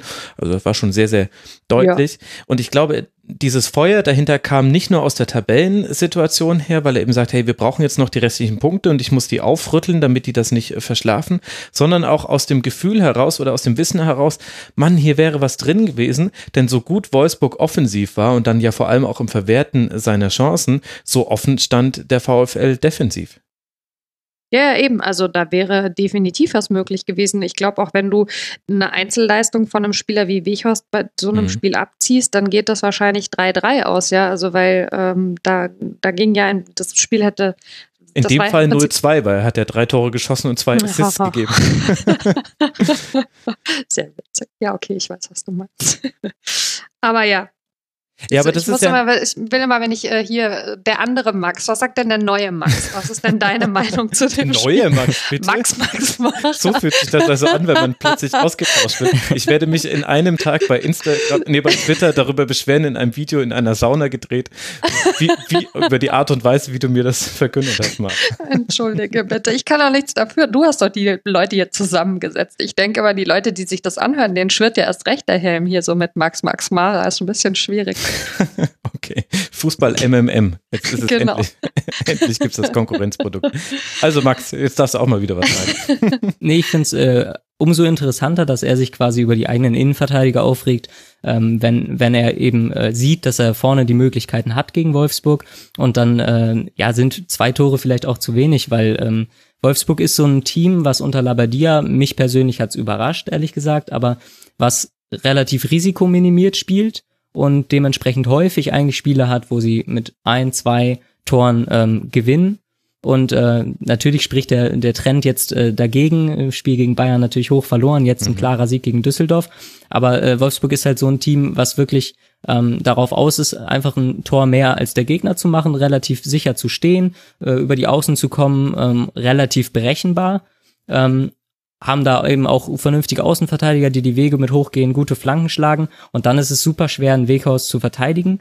Ähm, dass der jetzt nun so einen Glanztag hat, ähm, ist natürlich ärgerlich für Düsseldorf. In mein, ja, meiner Meinung nach ein bisschen zu hart, da jetzt die, die Innenverteidiger für verantwortlich zu machen, ja. ähm, weil es, wie gesagt, äh, einfach auch am Ende die individuelle Qualität von Weichhorst war. Und jedes einzelne Tor hatte ja irgendwie so seine Geschichte. Also was können die Innenverteidiger dazu, wenn Rensing eben Wichhorst in der einen Situation direkt den Ball hin abwehrt und er stand auch jedes Mal genau richtig.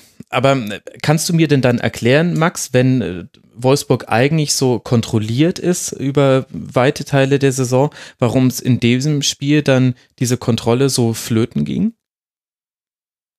Ja, das ist eine gute Frage. Also in, insgesamt hat, hat Düsseldorf zwar zwei Tore gemacht, aber Wolfsburg hat vorne auch fünf Tore geschossen. Insofern war es vielleicht mehr so der, der Drang dazu, ähm, ja selber äh, voller, mit voller Offensivpower zu spielen und äh, dann haben sie eventuell eben hinten so ein bisschen die, die Absicherung vernachlässigt. Ähm, ich hatte ja, ich hatte das Gefühl, dass Wolfsburg einfach vielleicht äh, ein bisschen, ein bisschen zu offensiv reagiert hat in, in manchen Situationen, haben natürlich dadurch vorne auch die Tore gemacht, aber haben Düsseldorf dementsprechend auch die Räume gegeben, die sie davor Gegnern, abgesehen von Bayern, nicht gegeben hatten. Mhm die waren ja teilweise einfach alle vorne. Also ich meine, gerade Knoche und Roussillon, die waren ja an den Toren auch irgendwie beteiligt, beziehungsweise Knoche hat ja auch eins geschossen. Die waren alle unheimlich viel unterwegs, die sind sehr, sehr viel gelaufen. Es war einfach ein total intensives Spiel, wo es sehr, sehr viel hoch und runter ging. Und also da hätten echt gut und gerne, ja, hätte das auch irgendwie 8-4 ausgehen können oder so. Ja. Die hat, also ich fand, das wirkte tatsächlich mal im positiven Sinne, als ob eine Mannschaft, die halt in der letzten Woche irgendwie so auf den Hintern gekriegt hat, halt Lust hat, sich davon zu befreien. Und es hat total gut funktioniert. Und ich meine, Düsseldorf will halt selber auch immer was fürs Spiel tun. Insofern, also hast du da dann irgendwie auch so deine Räume und also ich, du hast ja ne, vorher zum Spiel und so. Ich fand es echt ganz ansehnlich. Also es hat äh, durchaus Spaß gemacht, sich das äh, anzuschauen. Ja, andererseits, äh, ja, und ich würde das jetzt aber einschränken, ich persönlich jetzt einfach auf die zweite Halbzeit. Also man neigt ja auch immer so vom Ergebnis her zu denken, weil, was ja auch das ist, was zählt. Deswegen liegt das ja auch tatsächlich nahe und ist legitim. Aber in der ersten Halbzeit kam ja von beiden Mannschaften gar nicht so viel und hätte man mich in der Halbzeit gefragt, und was glaubst du, wie wird sich dieses Spiel entwickeln? Ich hätte nicht gesagt, also wir sehen jetzt in der zweiten Halbzeit noch vier Tore von Wolfsburg und eins noch von Düsseldorf und dann, äh, und es könnten noch viel, viel mehr fallen.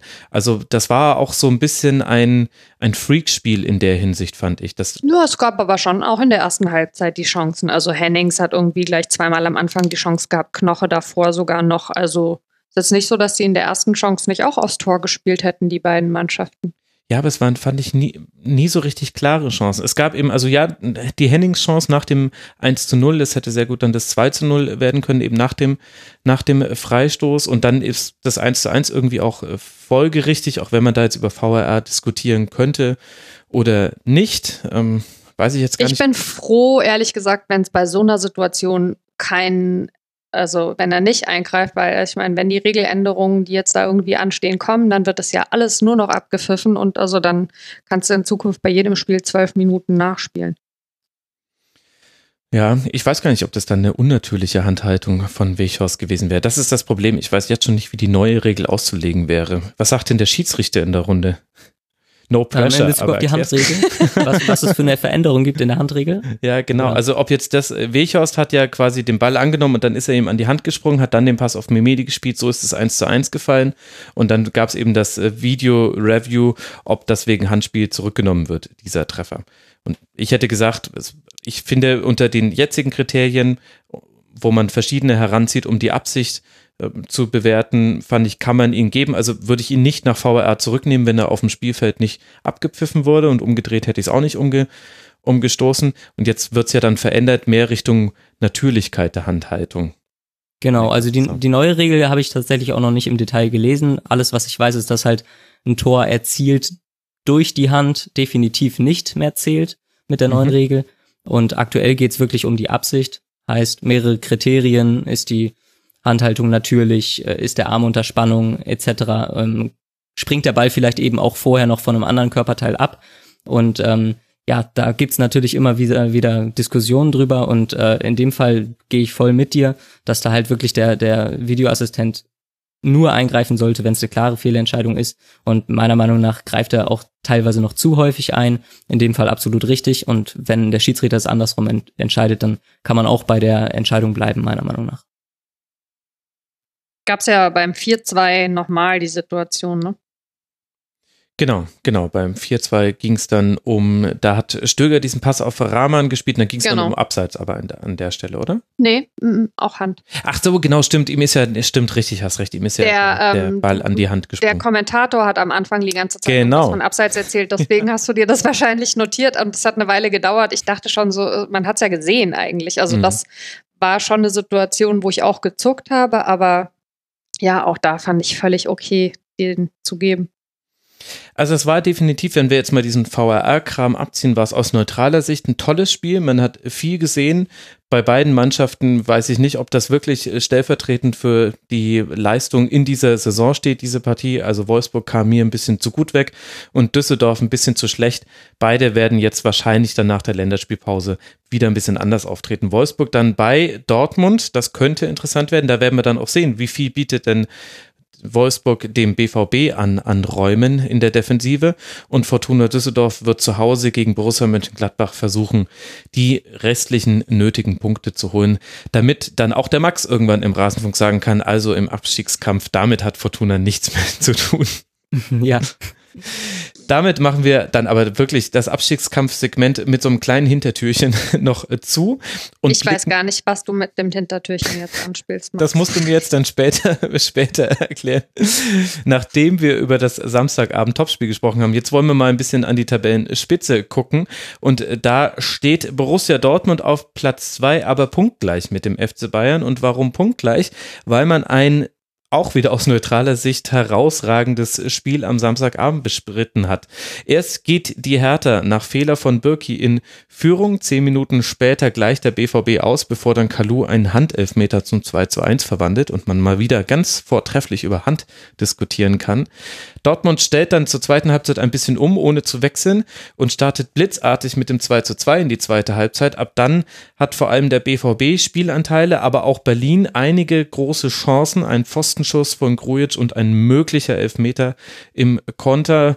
Da bleiben dann das verwehrte 3 zu 2 für Hertha und das schießt dann der BVB, nachdem erst Torunariga in der 85. Minute die gelb-rote Karte sieht. Dann Reus in der 92. Minute das 3 zu 2 macht, technisch wunderwunderfein und in der 95. Minute Vedat Ibišević sich noch die rote Karte abholt, weil er Roman Bürki den Ball an den Kopf wirft. Und wenn er das auch so geplant hat, dann hat er sehr gute Völkerball-Skills. Das kann man an der Stelle, glaube ich, sagen. Also ein sehr, sehr spannendes und dramatisches Spiel. Max, da fangen wir mal mit der banalst möglichen Frage an, um uns so langsam vorzutasten. War denn der Sieg des BVB verdient, deiner Meinung nach? Also was bei mir ehrlich gesagt hängen geblieben ist nach dem Spiel, ist, dass äh, Dortmund im Grunde fast schon die Chance auf die ja, Meisterschaft verspielt hat. Ähm, meiner Meinung nach ein relativ glückliches Tor am Ende. Ich habe beide Mannschaften relativ gleichwertig gesehen. Natürlich nicht, was die Dominanz angeht, natürlich nicht, was Ballbesitzwerte angeht, aber äh, was die Chancen angeht. Und ich denke auch, wenn, wenn Toruna Riga davor nicht vom Platz fliegt, dann kriegt Hertha das zu Ende verteidigt. Mhm. Ähm, Dortmund hatte gerade in der ersten Halbzeit deutliche Probleme, sich überhaupt durch Herthas Block durchzuspielen. Ähm, Hertha äh, hat es auch gut gemacht, ist für mich so ein bisschen die, die defensivere Version von Leipzig. Also laufen nicht ganz so hoch an, spielen ein bisschen, bisschen äh, weiter in der eigenen Hälfte, was, was das Spiel gegen den Ball betrifft und versuchen dann halt wirklich schnell umzuschalten über schnelle Spieler vorne. Und das haben sie wirklich gut gemacht und haben damit äh, Dortmund über lange Zeit den Schneid abgekauft. Und äh, da ist für mich auch äh, so ein bisschen aufgefallen, dass, dass ein Witzel definitiv äh, extrem wichtig für Dortmund ist und der hat halt wirklich gefehlt. Mhm. Und warum glaubst du, hat sich das dann aber in der zweiten Halbzeit so sehr verändert? Also es gab eben die eine von mir angesprochene Umstellung, dass Pulisic und Sancho die Seiten gewechselt haben und beide auf unterschiedliche Art und Weise hatten viel mehr Spielanteile. Also Pulisic hatte viel, viel mehr Abschlüsse. So ist ja dann auch, ich glaube, die Ecke vor dem 2 zu 2 entstanden und Sancho hat dann wahnsinnig viele Dribblings gewonnen, die er in der ersten Halbzeit nicht gewonnen hat. Ist das jetzt, hat das jetzt mit dieser Umstellung zu tun? Hat das damit zu tun, dass Hertha die Intensität im, in der Arbeit gegen den Ball nicht durchgehalten hat? Waren die einfach ein bisschen zu verschlafen am Anfang der zweiten Halbzeit? Was ist so, was sind deine Überlegungen dazu? Ja, ist eine gute Frage. Ähm, ich habe mir nur die Systeme angeschaut und habe gesehen, dass da, da keine äh, Umstellung vorlag. Ähm, ich glaube, Favre hat danach auch in der Pressekonferenz nochmal gesagt, dass Hertha das gut eins gegen eins gemacht hat in der ersten Halbzeit und dann halt wirklich ähm, in der zweiten Halbzeit Probleme bekommen hat, nachdem sie umgestellt haben. Ähm, müsste man sich eventuell nochmal auch wirklich die Außenverteidiger anschauen ähm, bei Hertha, ob da vielleicht Lazaro ein bisschen sehr offensiv war und deshalb Probleme hatte. Ähm, beziehungsweise Mittelstädt war das, glaube ich, in der zweiten Halbzeit gegen Sancho, nachdem sie die mhm. Seiten getauscht hatten. Ähm, ja, müsste man sich nochmal anschauen, wie, wie die Außenverteidiger standen. Ja, also irgendwie war der Weg rein äh, Richtung Spielfeld war immer offen. Sie haben den Flügel ganz gut dicht gemacht, beide eigentlich. Also aber vor allem Lazaro hatte da Probleme. Da, der, die Gegenspieler von Lazaro hatten immer die Möglichkeit, parallel zur 16er Linie reinzuziehen und dann kannst du eben Steckpässe spielen, du kannst in den Rückraum ablegen und du kannst, äh, du kannst durchstecken hinter die Linie. Das hat Dortmund dann auch viel mehr gemacht. Mara, wie hast Max. du Wie, wie ordnest du das Spiel ein? Max hat jetzt schon gesagt, der andere Max logischerweise, ein, ein bisschen glücklich und vielleicht wäre dieses Tor auch nicht gefallen, wenn Toro Nariga noch auf dem Platz gestanden hätte. Deckt sich das auch so ein bisschen mit deinen Beobachtungen? Ja, sehe ich tatsächlich ähnlich. Also ähm, ich finde schon, äh, dass der BVB gut aus der Pause gekommen ist. Also weil ähm, in der ersten Halbzeit äh, habe ich die Hertha schon ja in, in vielen Situationen überlegen gesehen. Da haben sie auch die Offensive des BVB richtig gut aus dem Spiel genommen und haben mutig gepresst, fand ich. Aber ähm, die haben, also sie haben dann schon ähm, in der zweiten Halbzeit auch ein paar ja, unglückliche, schwierige Situationen gehabt. Du hast es vorhin schon angesprochen, äh, die Situation in der 59. war es, glaube ich, ne, mit äh, Diallo, wo dann die Frage war, ähm, ob die Hertha nicht vielleicht irgendwie einen Elfer bekommen mhm. sollte. Mhm kann ich sehr gut verstehen, äh, dass sich Paul Dardai da nach dem Spiel darüber aufgeregt hat, weil, ähm, ja, ich meine, also eine Ballberührung gibt es nicht und äh, eine Berührung mit dem Gegner gibt es und es wurde schon für deutlich weniger gepfiffen, finde ich. Es ist sicherlich kein Müsse, aber es ist auf jeden Fall eine kritische Situation und das ist natürlich eine Situation, wo an der Stelle das Spiel auch irgendwie in die andere Richtung irgendwie kippen kann. Und ich fand tatsächlich auch, also die zweite gelbe Karte für Torunariga fand ich völlig in Ordnung. Die erste, also so oft mir die auch wiederholt wurde und aus dem Off erklärt wurde, wie wahnsinnig hart der da irgendwie einsteigt. Ich habe es nicht gesehen. Ich weiß nicht, wie ihr es irgendwie beurteilt. Aber da hat die Hertha dann schon auch so ein bisschen Pech gehabt. Und manchmal finde ich, gibt so Spiele, wo sich in der zweiten Halbzeit eine Mannschaft wie so rein und die andere wie so rausspielt und das war da tatsächlich zu beobachten. Ich habe ich mag Dortmund, ich freue mich auch, wenn die gewinnen. Und ich habe mich tatsächlich dann also über äh, das 3-2 auch gefreut, aber also, dass sich das für die Hertha extrem bitter anfühlen muss und dass man eigentlich bei dem Spiel sagen muss, dass das 2 zu 2 ein total verdientes Ergebnis gewesen wäre, sind wir uns, glaube ich, weitestgehend einig, würde ich mal behaupten. Nagelt mich da jetzt nicht drauf fest, aber ich meine sogar, dass die erste gelbe Karte von Torunariga mehr so eine Addition war. Ich glaube, der hatte davor schon ein Foulspiel, äh, wo sich wo sich Dortmund drüber aufgeregt hatte und dann hat er glaube ich das zweite noch hinterher ähm, gemacht und äh, dementsprechend dann die gelbe Karte gesehen. Ich glaube, so war's. Okay, das habe ich dann nicht mitbekommen. Also, weil ich fand für die Situation selber, sie haben sie dann wirklich nochmal, nochmal, nochmal wiederholt und ständig wieder gesagt, wie heftig er da einsteigt. Und also habe ich nicht so gesehen. Also er hatte vier Faust im ganzen Spiel. Das kann schon sein, dass da noch was Früheres quasi mit, mit reingerechnet wurde. Aber davon abgesehen, ich, ich bin auch hin und her gerissen bei dieser Partie. Ich finde, es gibt sehr gute Argumente dafür zu sagen, die habt ihr jetzt ja eigentlich auch ganz gut äh, dargelegt, dass ein 2-2 ein verdientes Ergebnis gewesen wäre und Hertha hatte ja auch genügend oder zwei Chancen aufs 3 zu 2 und die waren auch groß. Ich fand allerdings, also irgendwie fand ich den Sieg vom BVB folgerichtig und ich kann das jetzt nicht anders als mit meinem Gefühl belegen. Ich fand es auch, ich empfand es als verdient, weil Hertha die Dinge, die sie in der ersten Halbzeit so gut gemacht haben, nämlich vor allem einfach das Mittelfeld von Dortmund aus dem Spiel zu nehmen. Weigel und Delaney, die waren zugestellt. Manchmal war das mit Mannorientierung, manchmal war es mit Deckungsschatten. Das Wichtige war einfach nur, die konnten den Aufbau nicht machen. Und dann kam relativ schnell der längere Ball, entweder auf die Seiten, manchmal haben sie sogar richtig lang probiert, sieht man gar nicht so häufig bei Dortmund. Und da hat Hertha sehr, sehr gut verteidigt.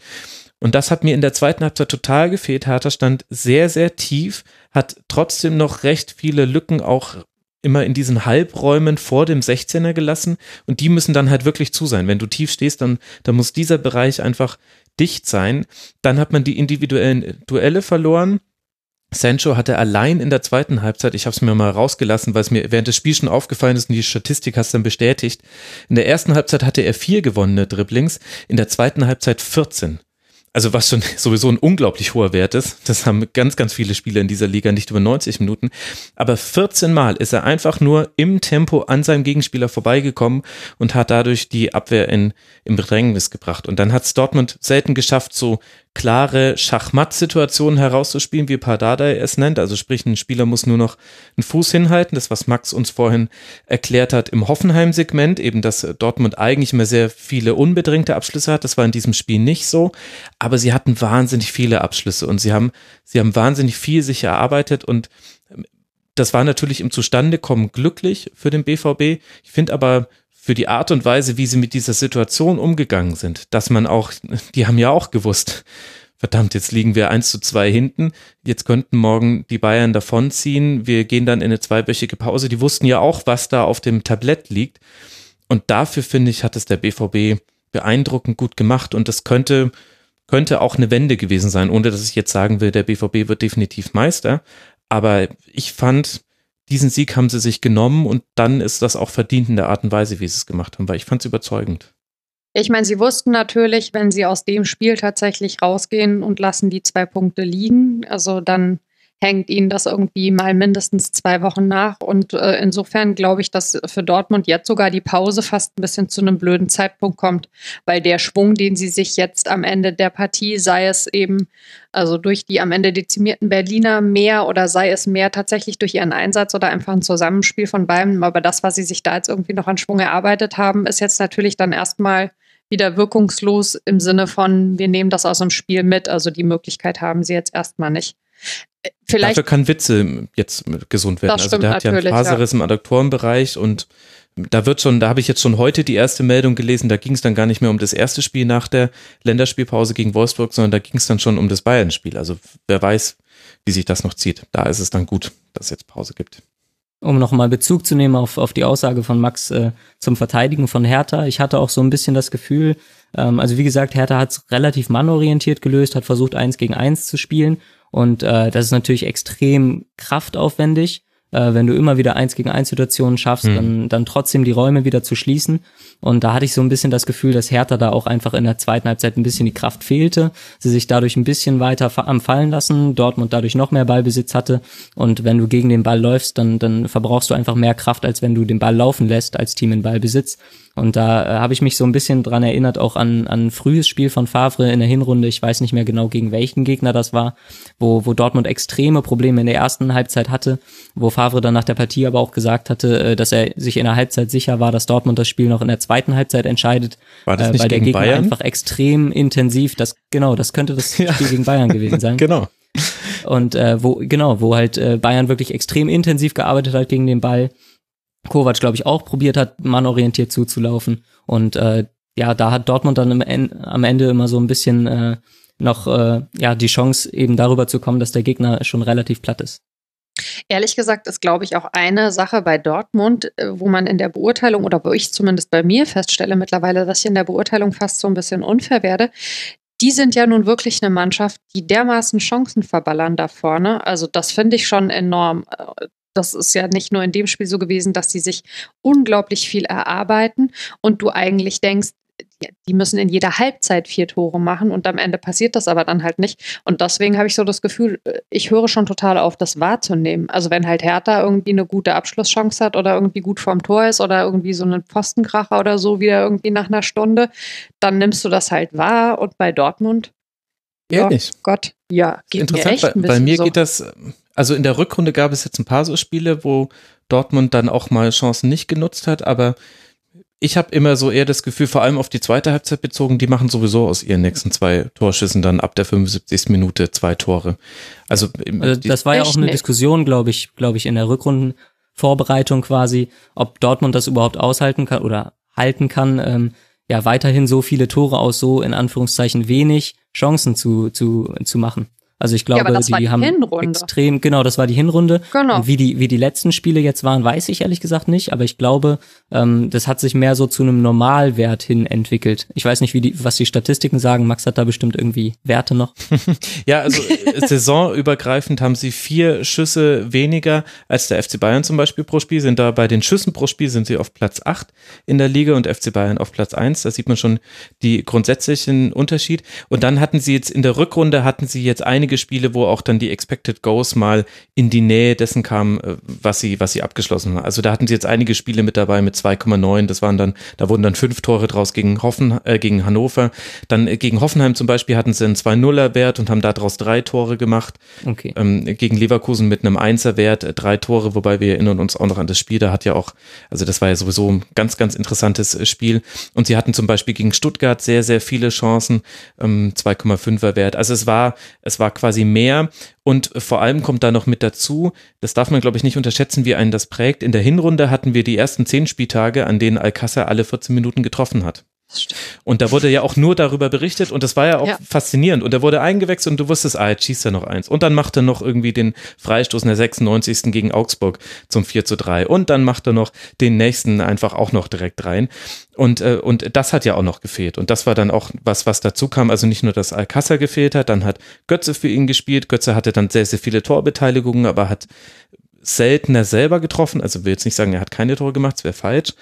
Aber ich glaube, das prägt einen dann noch auch noch so ein bisschen. Das, ja, das kann gut sein. Auf dem BVB. Aber lasst noch kurz über Hertha sprechen, denn da tue ich mich wie fast schon traditionell auch wieder schwer, die einzuordnen. Also was man definitiv, glaube ich, langsam sagen kann, ist, dass es Hertha schafft gegen Gegner, die aus dem oberen Tabellenregal vor allem zur Hertha kommen, nach Berlin. Gegen die kann man sich strecken und äh, schafft es ganz gut, da die taktischen Vorgaben umzusetzen und vor allem nicht diese Phasen im Spiel drin zu haben, die es sonst manchmal gibt, wie zum Beispiel in der Partie in Stuttgart. Da war das ganz schlimm. Da hatten die so 20 schlechte Minuten und haben damit ein Spiel weggeworfen. Ähm, oder gegen, gegen Freiburg zum Beispiel auch. Und gleichzeitig haben sie wahnsinnig viel Pech. Also den Fluch, den Dada jetzt gegen Freiburg angesprochen hat und gesagt hat, wir müssen jetzt alle mal in die Kirche gehen, den kann man ja auch wieder erkennen. Also dieser Schuss von Delaney geht ja überall hin, aber nicht ins Tor, wenn er nicht abgefälscht wird von Rekik. Und dann haben wir eben die strittigen Situationen, die eben dann zu Ungunsten von Hertha BSC mit Ausnahme des Elfmeters, der aber schon relativ eindeutig war, entschieden wurde. Und jetzt ist halt die Frage, wo packst du die hin? Also ähm, von der Tabelle her 35 Punkte, 7 Rückstand auf die Europa League, wird eng. Dardai spricht jetzt schon nur noch davon, dass man irgendwie die 20 Punkte in der Rückrunde erreichen will, damit man auch die Medien mal ruhig stellt, die immer mit diesem Rückrundenfluch kommen. Aber kann mir jemand von euch das interpretieren oder auslegen, warum Hertha so ist, wie sie ist? Also ich nicht. also sie haben halt äh, häufig Probleme auch, auch gegen äh, Teams, die von Hertha fordern, dass, dass Hertha das Spiel macht. Und ähm, ja, das generell so, so ein Problem von, von Teams, die vielleicht äh, länger oben mit dabei sind. Ähm, und genauso wie Schalke zum Beispiel letzte Saison Zweiter war und jetzt eben auch Probleme hatte in der Hinrunde dann, ähm, wenn der Gegner sagt, okay, ähm, macht ihr mal das Spiel, übernehmt ihr mal den Ball. Und ich hatte es ja angesprochen, also Hertha lässt sich durchaus gerne mal etwas fallen, äh, verteidigt etwas tiefer und kommt dann halt wirklich über ein schnelles Umschaltspiel. Und gerade in Ballbesitz sehe ich da jetzt nicht die Struktur, über die sie eben extrem viele Chancen kreieren können. Und äh, ja, dementsprechend sehe ich sie eben wirklich ähnlich, wie sie auch angesiedelt sind aktuell in der Tabelle, also so mhm. im Mittelfeld auf Platz 10. Ich denke, das, das stimmt schon ganz gut. Ähm, ich sehe da jetzt aber auch nicht die Möglichkeit, dass sie dann in Europa League äh, einen Krasnodar schlagen könnten oder so. Insofern ähm, glaube ich, ist das ganz angemessen. Ja, vielleicht ist das dann einfach so die Mitte der beiden Leistungspunkte nach oben und nach unten, die Hertha so hatten. Ich weiß jetzt gar nicht, ob es Favre war oder Streich, der gesagt hat, Mensch, wenn wenn Pardadei seine Mannschaft halbwegs zusammenhalten kann, dann werden die richtig gut in der Zukunft. Und das ist ja noch der weitere Aspekt, der mit dazukommt. Sehr, sehr viele junge Spieler, aufstrebende Spieler. Niklas Stark steht jetzt so ein bisschen im Fokus, hat auch eine super Partie gemacht gegen Dortmund Grujic, über den wurde schon viel gesprochen in dieser Saison da ist ja auch eine Entwicklung zumindest zu sehen, auf die Dada ja auch immer gerne hinweist und die kann ja auch weitergehen. Und dann ist das halt jetzt so ein Zwischenstadium, dass man das eben bei den Mannschaften, die tiefer stehen, noch nicht so gut hinbekommt wie bei den Mannschaften, wo man etwas angeboten bekommt. Aber ein bisschen habe ich, also was das angeht, jetzt tatsächlich so saisonübergreifend das Gefühl, ähm, da ist die Hertha ähm, in vielen Belangen gar nicht so unähnlich dem, wie Mainz 05 funktioniert, nur halt immer so drei, vier Plätze besser. Also weil die waren ja in den letzten Jahren tatsächlich auch äh, häufig, äh, dass sie mal die Chance hatten, durchaus äh, an den europäischen Wettbewerb noch ranzukommen. Einmal mhm. Äh, sind sie ja dann auch über den siebten Platz, glaube ich, irgendwie rein, ne? Und dann aber, äh, also in dieser Vorvorrunde rausgeflogen mhm, und dann gegen Brøndby. Genau, also man, man hat immer mal wieder das Gefühl bei denen, da könnte eigentlich mehr gehen. Dann pendeln sie sich doch wieder irgendwie so ein bisschen weiter unten ein und die sind eigentlich über den Saisonverlauf schon auch häufig so um mehrere Plätze, also nicht so auf einer Linie, sondern äh, sie steigen zwischendurch mal ein bisschen höher, dann hat man mal eben das Gefühl, da geht doch noch wieder was und dann fallen sie aber eben auch wieder ab lustigerweise immer, wenn sie gegen Mainz spielen, funktioniert es gerade. Also Mainz war ja vor zwei Wochen dort und äh, ich habe mich gefragt äh, gestern Abend, warum die Fans, klar, also es ist sicherlich das schönere Spiel gewesen, aber dafür haben sie halt verloren. Gestern Abend vor zwei Wochen gegen Mainz waren halt so viele Leute im Stadion, da hätten sie aber einen schönen Sieg der Hertha sehen können, über den sich die Mainzer echt nur ärgern konnten. Ja, wobei da ja auch Mainz auch viele Chancen auf den Ausgleich hatte. Aber ja. Ach ja. Aber da ist Mainz dann meiner Meinung nach eben auch so ein Team, was, was eher noch die Kontrolle über Spiel übernimmt, sagt, mhm. okay, dann probieren wir eben aus Ballbesitz heraus unsere Chancen zu kreieren, nach vorne zu spielen und die nehmen die Rolle dann eben auch schon eher an als, äh, als andere Teams in der Bundesliga meiner Meinung nach. Aber da können ja, ja, wir vielleicht definitiv. sogar die perfekte Überleitung finden. Ja, wir sind, ja, wir sind ja quasi schon im Mainz 05 Segment.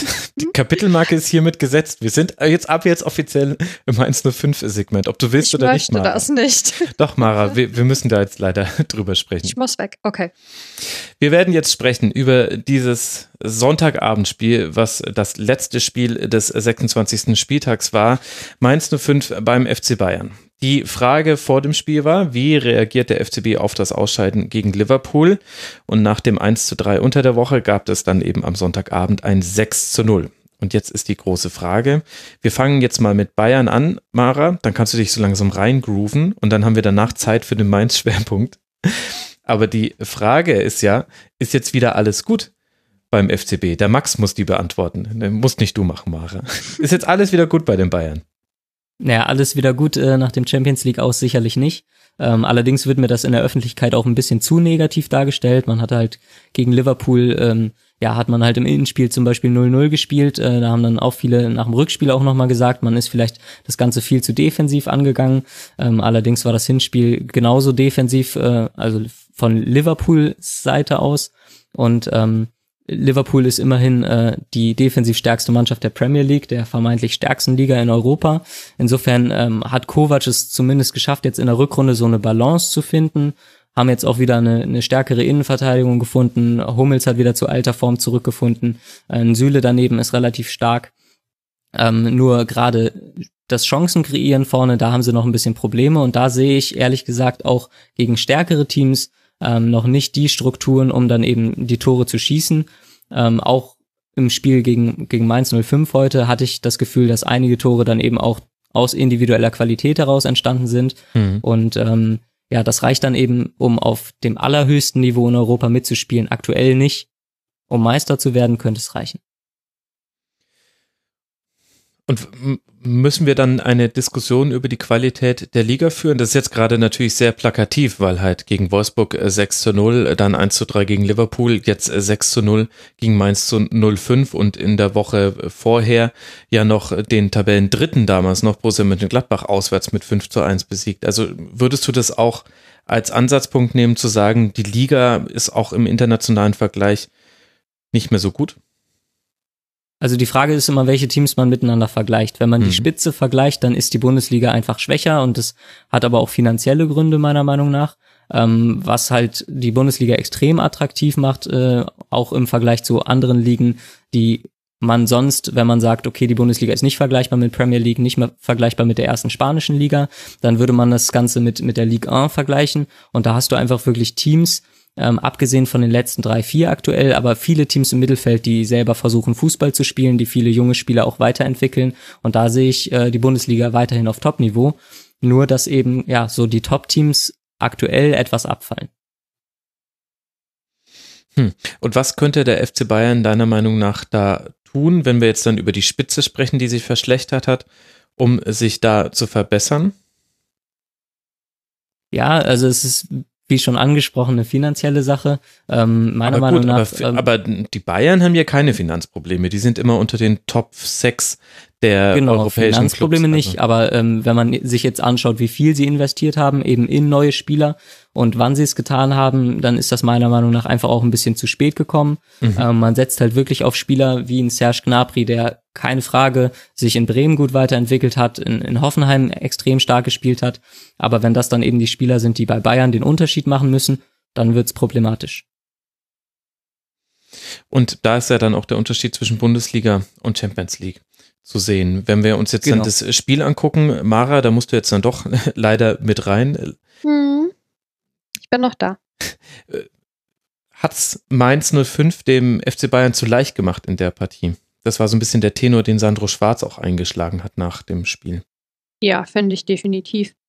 Also, ähm, ich bin nicht geneigt, äh, normalerweise, ähm, oder beziehungsweise ich halte mich immer sehr zurück, was irgendwie so äh, harsche Kritik angeht. Ähm, und ich finde auch tatsächlich, ähm, es ist ein Fehler, wenn man also äh, sich immer nur auf die Ergebnisse stützt. Natürlich ist Fußball ein Ergebnissport, zwei Euro ins Phrasenschwein, aber trotzdem gehört halt gerade bei einer Mannschaft wie Mainz, die jung ist, die in der Entwicklung ist, wo man sagt, also wir möchten Spieler tatsächlich auch weiterentwickeln und wir möchten uns Zeit nehmen, unser Spielsystem zu entwickeln. Natürlich gibt es da auch Rückschläge. Trotzdem finde ich, ähm, die Spiele, die also bislang verloren wurden nach der Winterpause, und das waren ja nun mal leider äh, außer dem 3-0 gegen Schalke 04, äh, ja, also eins, warte mal, äh, Bayern, Gladbach, Hertha, Sechs. Wolfsburg, sechs, genau.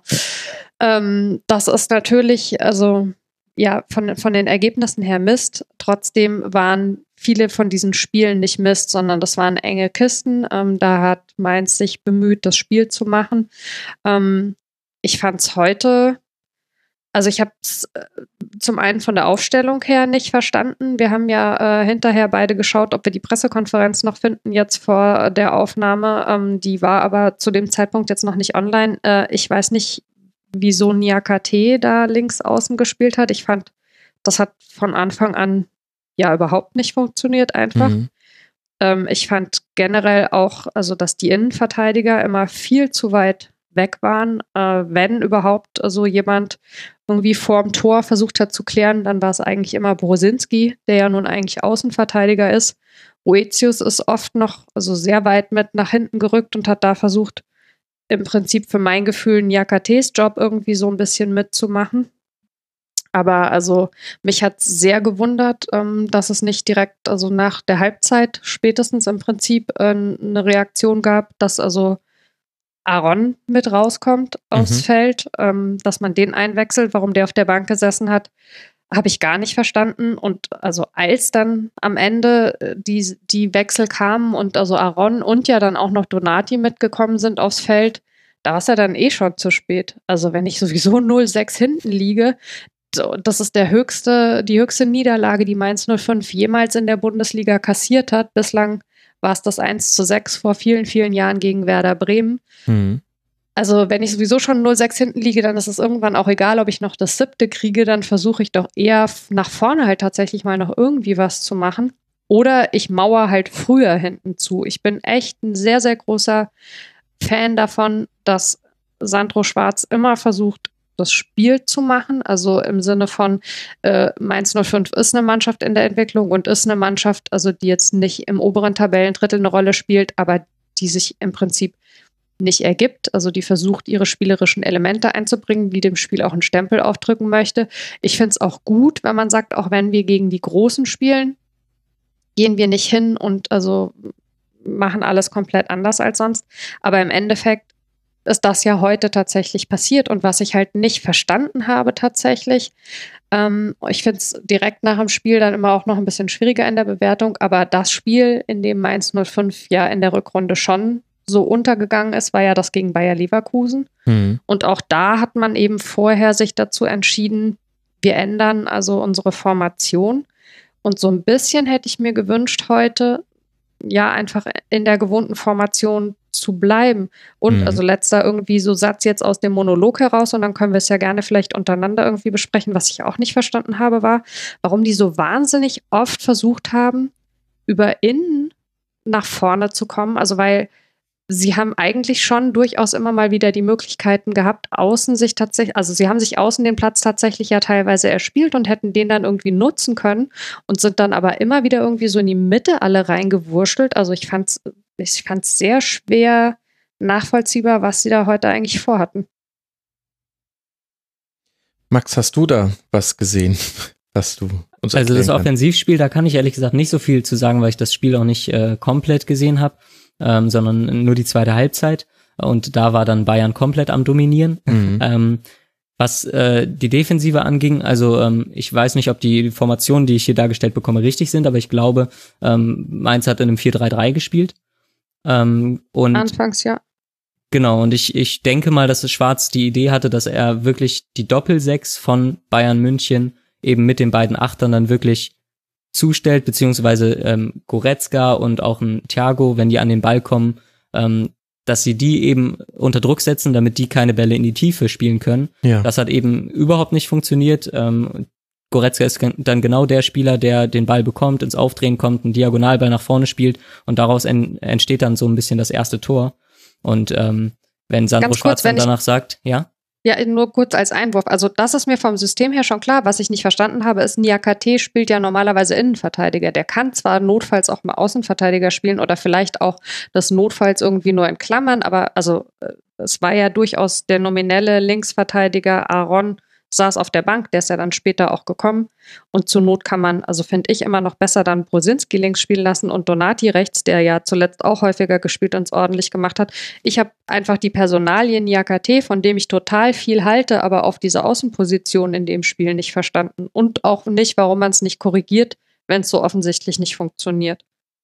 Das ja, nur als das ist eine Eindruck. Interessante also, Frage, ja. Ähm, ist dann spannend, ob, ob Schwarz dazu vielleicht auf der Pressekonferenz äh, was dazu sagt. Ähm, aber Niakote natürlich, ähm, ja, Totalausfall in Anführungszeichen. Er war an mehreren Gegentoren mitbeteiligt, ähm, gerade beim 4-0 von James, wo er im eigenen 16er noch zurückweicht, weil Kimmich mhm. hinterläuft.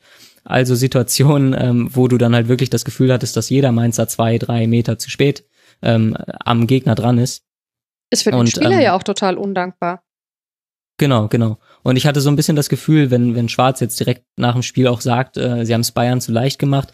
Die Idee war halt, schätze ich wirklich, dass man Bayern wehtut auf die Art und Weise, wie es viele Bundesligisten geschafft haben diese Saison, indem man sie eben relativ früh anläuft, relativ früh stört, schon im Spielaufbau und nicht erst äh, irgendwie in die gegnerische Hälfte kommen lässt, um dann wirklich den Abwehrriegel zu fahren und äh, mit äh, zwei Viererketten irgendwie alles abzuschotten oder sogar mit einer Fünferkette, ähm, absolut verständlich. Nur da, da hat's Bayern dann halt wirklich gut geschafft, auch teilweise mit langen Bällen, mhm. einfach das Mittelfeld von Mainz zu überspielen und Bayern hat so gut wie jedes Mal den zweiten Ball gewonnen. Und äh, dementsprechend äh, konnte Bayern, wie sie wollen, in die Mainzer Hälfte vordringen und damit haben sie es Bayern natürlich viel zu leicht gemacht.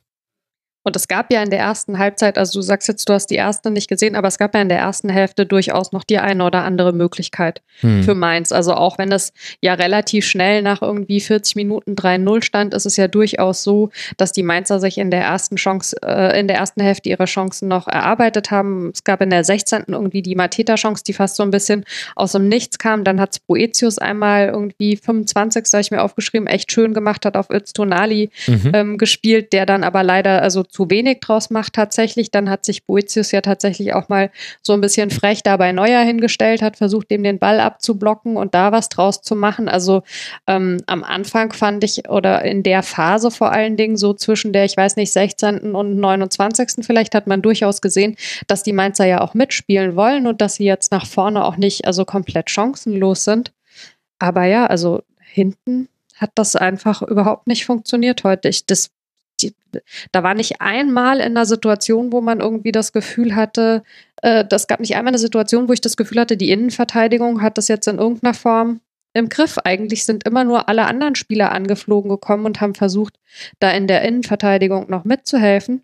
Mhm. Und dann muss ich gerade mal gucken, vor welchem Tor das eigentlich war ähm, als Niakate da äh, den, den, den Spieler irgendwie an der Seite vor dem 5-0.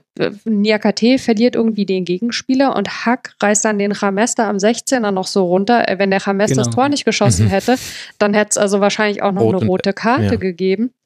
Das war dann schon so total kopflos. Also da tut es einem ja dann fast schon so ein bisschen leid, aber ja, also ich, ich habe es bei dem sehr oft schaue ich mir die Spiele an und überlege, was jetzt irgendwie ein sinnvoller Wechsel wäre und dann sind die Wechsel, also zumindest was jetzt irgendwie so die Spiele angeht, nicht, dass es dann so eins zu eins ist, aber ich kann sehr oft nachvollziehen, wenn Schwarz irgendwie Wechsel macht, sowohl im System als auch was jetzt irgendwie das Personal auf dem Platz angeht, was er sich dabei denkt. Heute war ich da echt, also teilweise ähm, etwas ratlos. Mhm, ich glaube, das ging auch allen so. Und ich denke, alles ab der zweiten Halbzeit, äh, sorry Max, aber das, das, da, war der, da war das Kind schon in den Brunnen gefallen. Also spätestens mit dem 4 zu 0, was ja dann auch sehr, sehr leicht fällt für den FC Bayern, ging es dann vor allem darum, das irgendwie noch mm, jetzt in einem halbwegs erträglichen Rahmen zu halten. Ich glaube. Ja, definitiv. Da habe ich, glaube ich, die äh, etwas ja. langweiligere Halbzeit gesehen. Aber das war mir auch äh, schon relativ klar, als ich das Ergebnis bzw. Ja. den Zwischenstand gesehen hatte.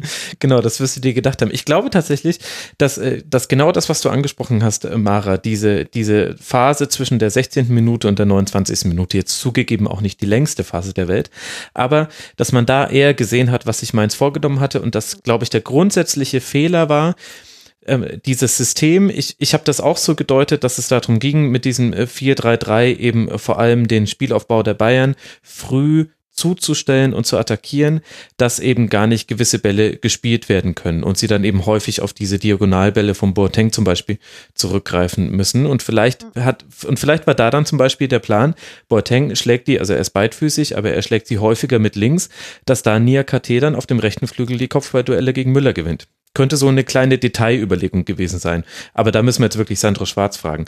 Aber das grundsätzliche Problem war, für diese Spielidee gegen den Ball musst du ja auch früh anlaufen und Mainz 05 stand aber mit dem, mit dem Anstoß den der FC hm. Bayern hatte, stand Mainz wahnsinnig tief. Was mich ja. total gewundert hat, weil das auch nicht, das ist nicht Mainz 05, so wie man es nee. kennt. Und dann fällt halt in der dritten Minute auch sofort ein sehr einfaches 1 zu 0 für den FC Bayern. Und vielleicht ist es dann auch manchmal so einfach, dann geht so ein Spiel dahin. Und Vielleicht hätte auch die Spielidee viel besser funktioniert und es hing tatsächlich an diesem Detail, dass, dass, dass in den ersten drei bis fünf Minuten der Mut gefehlt hat und dann läufst du irgendwie immer deiner Idee und deinen Ansprüchen hinterher. Es ist halt sehr, sehr ungewöhnlich eigentlich immer gewesen für Mainz, so hohe Niederlagen zu kassieren. Und ähm, das hat es jetzt diese Saison echt schon ein paar Mal gegeben. Also der Kommentator meinte immer so schön, jetzt müsse Mainz aufpassen mit der Tordifferenz, wo ich so dachte, ach du, die haben wir schon lange abgehakt, ja. Also eigentlich alle Spieler, die irgendwie punktemäßig äh, so äh, in dem Umfeld sind wie Mainz, gut, ich sehe jetzt gerade Fortuna Düsseldorf, hat sich da auch schon irgendwie ganz schön irgendwie was reinballern lassen, weil die natürlich so Einzelspiele hatten mit mhm. den sieben Gegentoren und so. Aber normalerweise ähm, war das na tatsächlich immer noch was, worauf Mainz aufbauen konnte, dass man quasi gedanklich nicht in der Uli Hoeneß Rechnung, sondern in der anderen äh, Rechnung äh, immer einen Punkt mehr hatte als die Mannschaften, mit denen man punktgleich war. Also dadurch, dass man eben die bessere Tordifferenz mhm. hatte.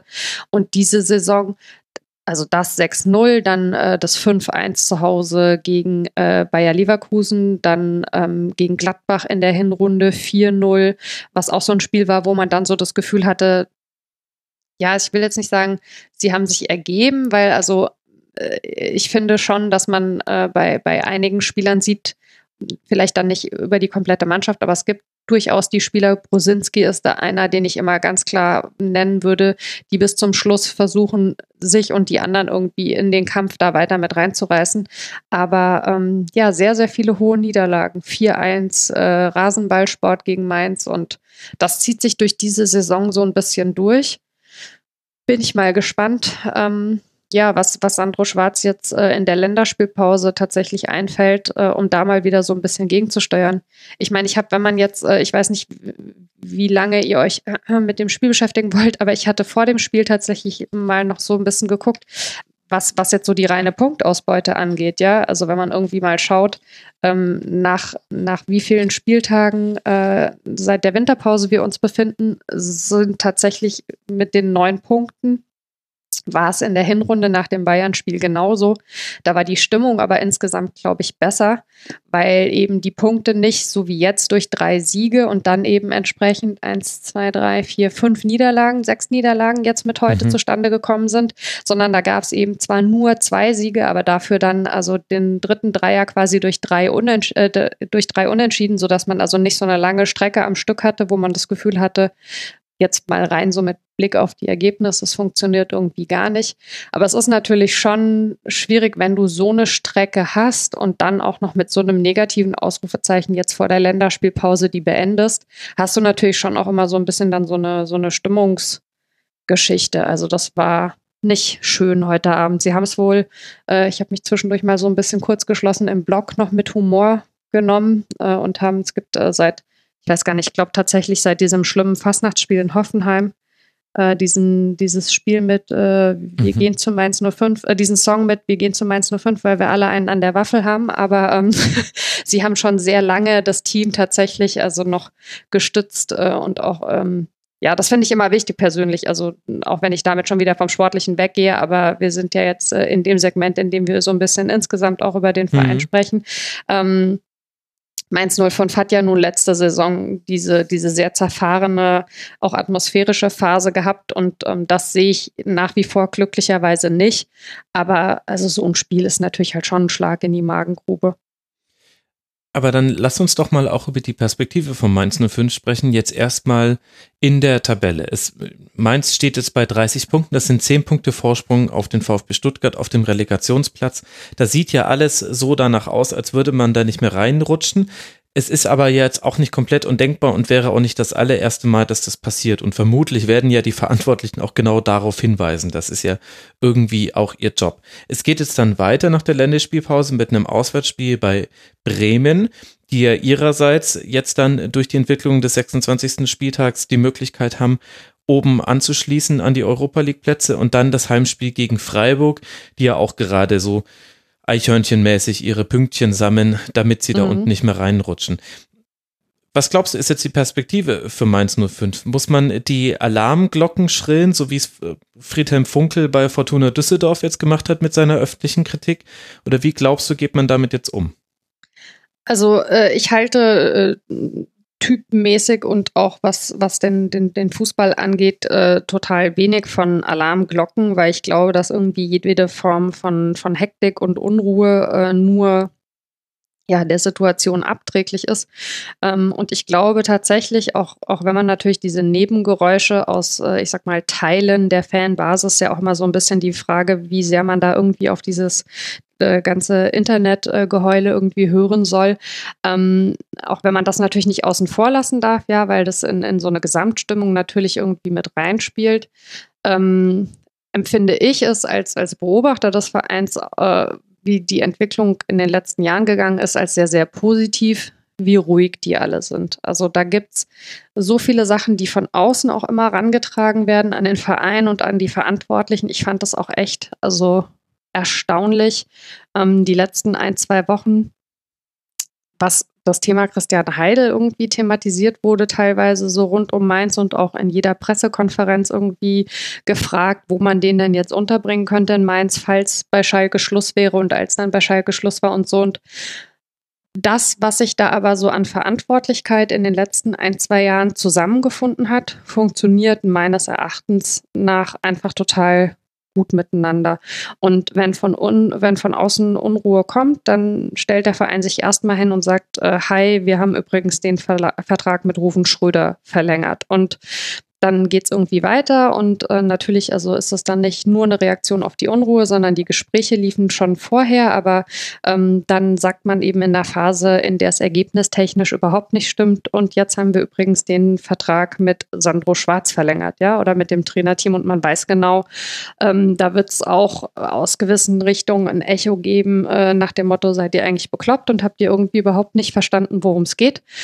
Und interessanterweise haben die Verantwortlichen, die Mainz in den letzten zwei Jahren führen, aber genau das verstanden. Eigentlich ist der Verein nach seiner Unruhephase wieder genau dahin zurückgekehrt, für mein Empfinden, wo er mal war.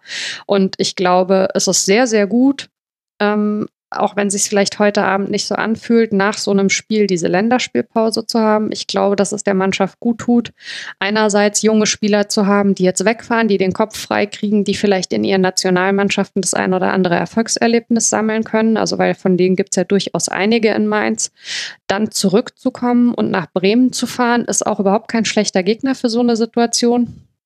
Bremen ist eine Mannschaft, in der Mainz, äh, mit der Mainz schon richtig gut und auch schon richtig schlecht aussah. Aber das ist ein Spiel, was auf jeden Fall offen wird, also was, was Mainz von der ganzen Anlage her liegen kann. Dann zu Hause gegen Freiburg, das sind natürlich Big Points, zumal es danach, wenn ich mich nicht irre, auswärts nach Dortmund geht. Mhm, also genau. natürlich genau. ist es wichtig, im Prinzip aus den beiden Spielen gegen Bremen und Freiburg im Idealfall vier Punkte zu holen, sag ich jetzt mal zweckoptimistisch, weil es danach gegen Dortmund halt auch schon wieder schwierig werden kann. Andererseits auch gegen Dortmund hat, hat Mainz zuletzt nicht immer irgendwie so wahnsinnig schlecht ausgesehen. Mhm. Also sprich, Jetzt irgendwie in Panik zu verfallen, wäre total falsch. Wenn man es irgendwie vergleicht mit der Situation von einem Jahr, da hatte Mainz 05 irgendwie fünf Punkte weniger, stand auf dem Relegationsplatz, da war das alles viel enger da unten. Diese Saison hat man einfach auch ein bisschen das Glück, dass die, die ganz hinten drin stehen, noch deutlich schlechter dastehen, punktemäßig. Ja, das ist natürlich was, was momentan auch hilft, also hm. in so einer Phase. Und ähm, ja, ich meine, unterm Strich bleibt, auch wenn es mittlerweile eine gewisse Anzahl von Leuten gibt, die das nicht gerne hören. Das Ziel für Mainz 05 immer der Klassenerhalt. Und Mainz 05 kann auch, wenn man jetzt sich heute irgendwie die Tabelle anschaut und auf die restliche Saison schaut, immer noch am 31., 32. Spieltag sogar schon über dem Strich stehen. Und dann wird man das in der Rückschau sicherlich auch wieder anders bewerten. Ich habe auch nicht das Gefühl, ähm, dass intern da irgendwas schön geredet wird. Also sowohl Sandro Schwarz als auch Rufen Schröder als sportverantwortlich stellen sich immer total vor die Mannschaft, auch weil sie wissen, dass es eine junge Mannschaft ist und weil sie ja ein sehr, sehr gutes Empfinden dafür haben, finde ich, dass diese jungen Spieler auch nach außen durchaus in solchen Situationen geschützt werden müssen. Aber ähm, also ich glaube nicht, dass man sich Sorgen darum machen muss, dass äh, Sandro Schwarz und Rufen Schröder das intern nicht sehr, sehr gründlich und auch mal lauter aufarbeiten.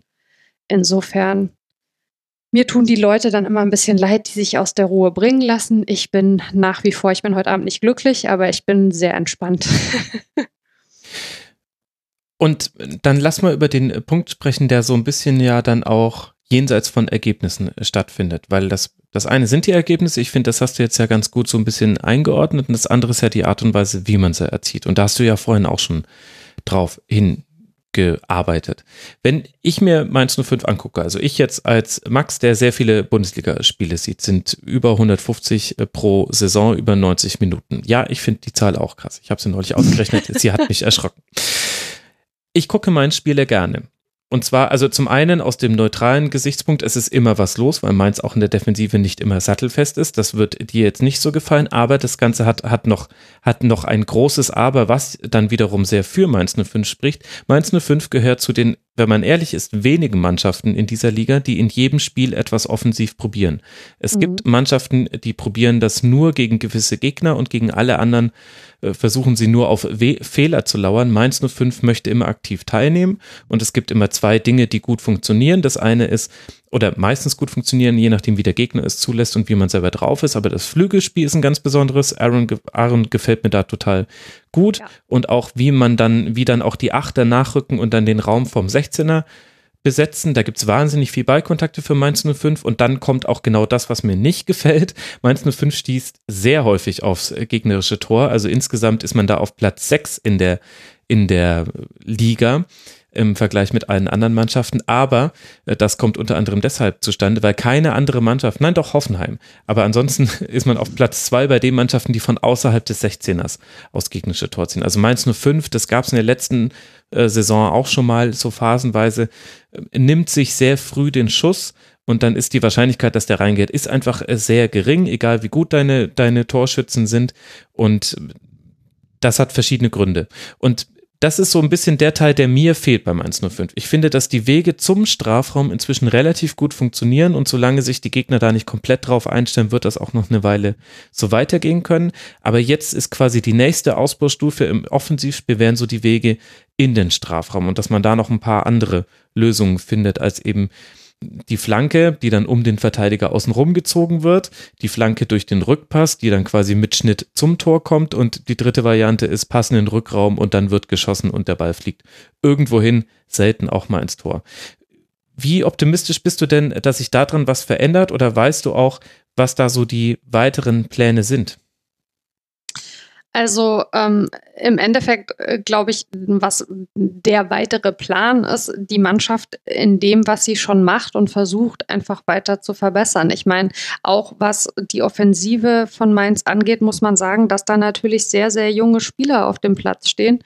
Und wenn man sich irgendwie einen Mateta anschaut, ja. dann finde ich, dass der eigentlich wirklich diese Saison, wenn man sich mal irgendwie anschaut, wo der herkommt und wie schnell der sich eigentlich in der Bundesliga zurechtgefunden hat, ähm, von dem kommt eigentlich schon sehr, sehr viel, finde ich. Du musst letztlich, wenn du sagst, und das ist in Mainz ja ganz klar das Konzept, du möchtest mit diesen jungen Spielern spielen, was ja letztlich auch bedeutet, dass du immer wieder ein Stück von vorne anfängst, ja, weil du holst immer wieder sowohl Leute ähm, aus anderen Vereinen als auch, was ja bei Mainz diese Saison extrem viel und extrem gut schon funktioniert hat, Leute aus dem eigenen Nachwuchs, dann musst du denen diese Entwicklungsschritte einfach zugestehen.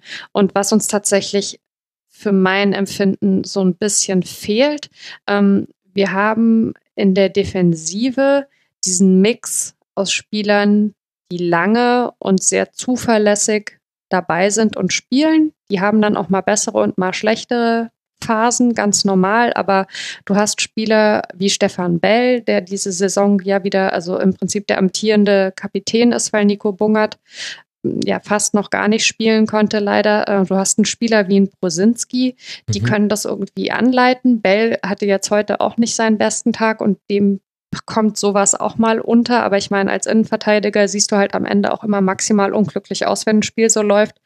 Aber also, was ich sagen will, da habe ich das Gefühl, stimmt der Mix noch mehr, dass du einerseits die erfahrenen Spieler hast, die die Jungen irgendwie so mitnehmen und andererseits aber eben auch die Jungen, wie ein Hack, der also hochgekommen ist, wie ein äh, Niakate, der neu dazugekommen ist, Florian Müller im Tor, der auch mhm. aus dem eigenen Nachwuchs ja ist, der auch wahnsinnig jung ist. Und das funktioniert total gut, da hast du diese Ausgewogenheit. Und vorne fehlt die noch so ein bisschen, weil auch ältere und erfahrene Spieler, wie zum Beispiel ein Uja, den es ja gibt, oder wie äh, vielleicht erinnert sich noch irgendjemand an Emil Bergreden, ja, also wo wir alle ja mhm. nach wie vor hoffen, dass der irgendwann vielleicht mal noch tatsächlich auf Dauer die Rolle spielen kann, von der er sich das und auch der Verein sich das immer irgendwie vorgestellt haben. Ähm, aber nach vorne gibt es diesen, diesen Mix und diese Ausgewogenheit noch nicht so. Du hast auch da im Mittelfeld dann irgendwie noch Spieler wie Latza oder so, ähm, die das dann wieder mit einbringen, was Brosinski hinten macht. Aber in der allervordersten Reihe ist das eigentlich nicht so, dass da stabil jemand ist, der die anderen auch an einem schlechten Tag mal so ein bisschen ausgleicht und ähm, mitnimmt. Und ich glaube, dass sowas tatsächlich einen Unterschied machen kann. Aber du hast eben umgekehrt die jungen Spieler, die von unten hochkommen und die eben versuchen, sich damit einzufinden. Und dann, ja, musst du letztlich, finde ich, äh, als ein Verein wie Mainz 05 mit sowas auch ein bisschen leben. Ja, das ergibt alles äh, sehr viel Sinn und gleichzeitig fragt man sich, woher dann doch immer wieder diese Nebenkriegsschauplätze da manchmal auch kommen. Max, du hast ja einen sehr taktischen Blick und auch guckst ja auch mit der Brille eines äh, Trainers so ein bisschen auf den Fußball. Gibt es dir für dich noch Aspekte am Mainz 05 im Spiel von Mainz 05, die wichtig sind, die wir jetzt noch nicht angesprochen haben?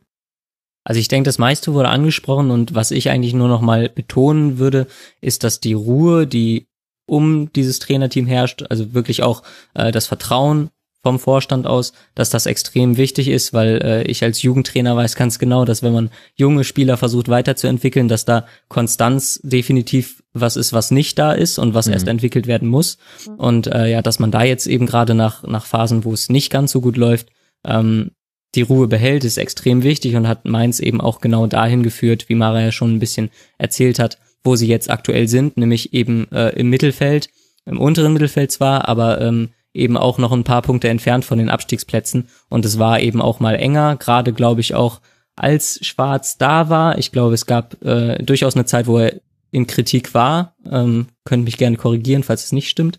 Aber ich meine, da gab es eine Phase, wo wo man unter Schwarz oder wo viele unter Schwarz eben nicht gesehen haben, äh, was er für ein Fußball spielen möchte. Und das hat sich durchaus weiterentwickelt. Also sie haben, mhm.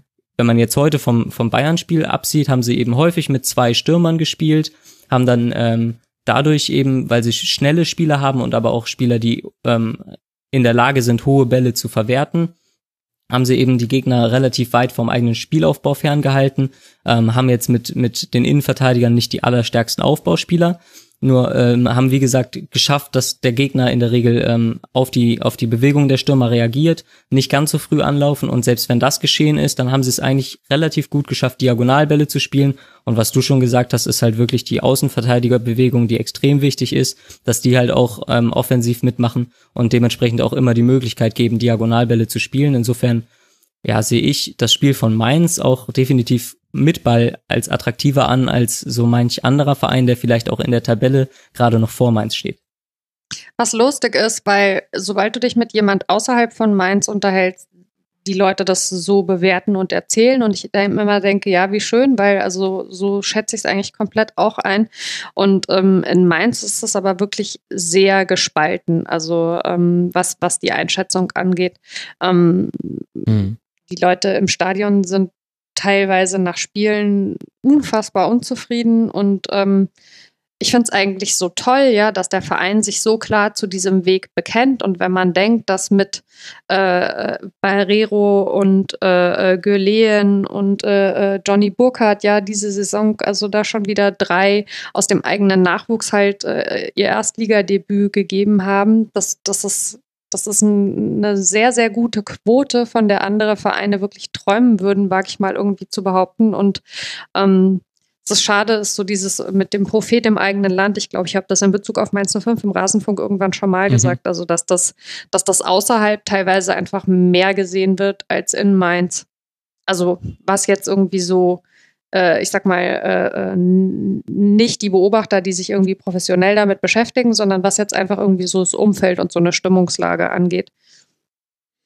Ja, das ist ja dann vielleicht auch der größte Unterschied äh, zum Gegner von heute. Also bei den Bayern ist ja die Diskussion zwischen innerhalb und außerhalb unterscheidet sich ja nicht mal, weil ja jeder drüber spricht. Also ich habe jetzt schon während des Segments drüber nachgedacht, ob wir eigentlich noch über dieses Liverpool-Spiel dezidiert sprechen müssen.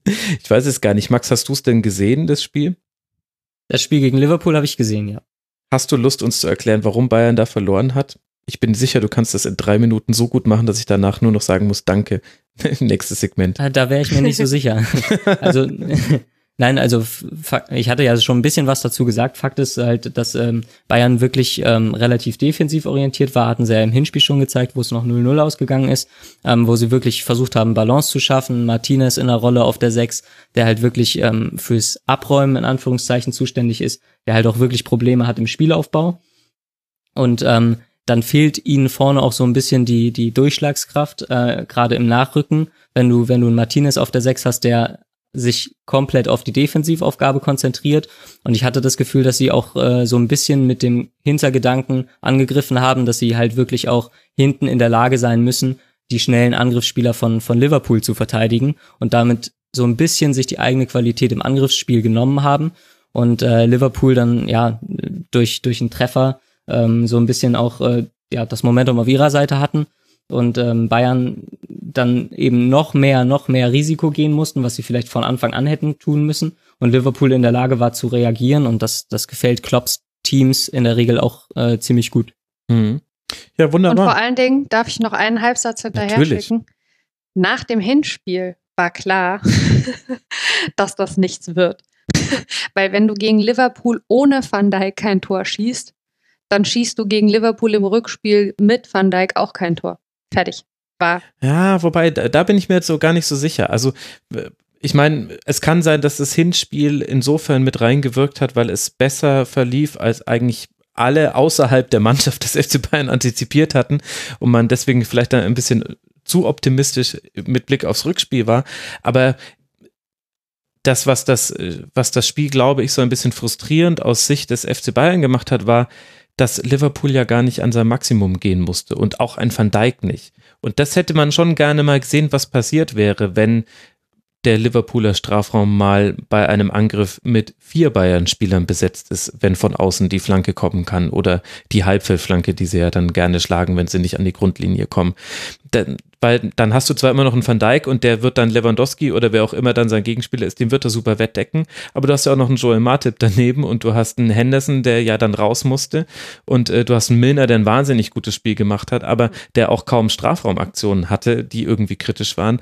Also das ist schon so ein bisschen das Fragezeichen, was auch nie aufgelöst werden wird. Was wäre gewesen, wenn Bayern eben mehr Mut gehabt hätte? Und dann, und dann hätte es nämlich auch sein können, dass Van Dijk, der definitiv der vielleicht beste Innenverteidiger gerade auf der Welt ist, aber das hätte nicht, hätte sein können, dass es nicht reicht für Liverpool kann sein, wenn du mutig spielst, dass es dir heute so geht, äh, dass es dir so geht wie Mainz 05 heute, kann aber auch mal funktionieren. Also ist halt immer die Frage.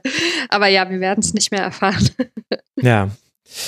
Naja, und äh, so ist die Saison in der Champions League jetzt für den FC Bayern äh, beendet, aber sie werden es vermutlich verkraften. Ja, unter anderem dieses 6 zu 0 hat irgendwie äh, dabei geholfen. Es geht weiter für den FC Bayern jetzt dann auswärts in Freiburg, bevor man zu Hause gegen Heidenheim und den BVB spielt. Und Mainz 05 haben wir schon thematisiert, reist nach der Länderspielpause nach Bremen und dann spielt man zu Hause gegen den SC aus Freiburg. Das waren in der Hinserie sechs Punkte aus diesen beiden Spielen. Hast du ja auch vorhin auch schon angedeutet, Mara. Hm.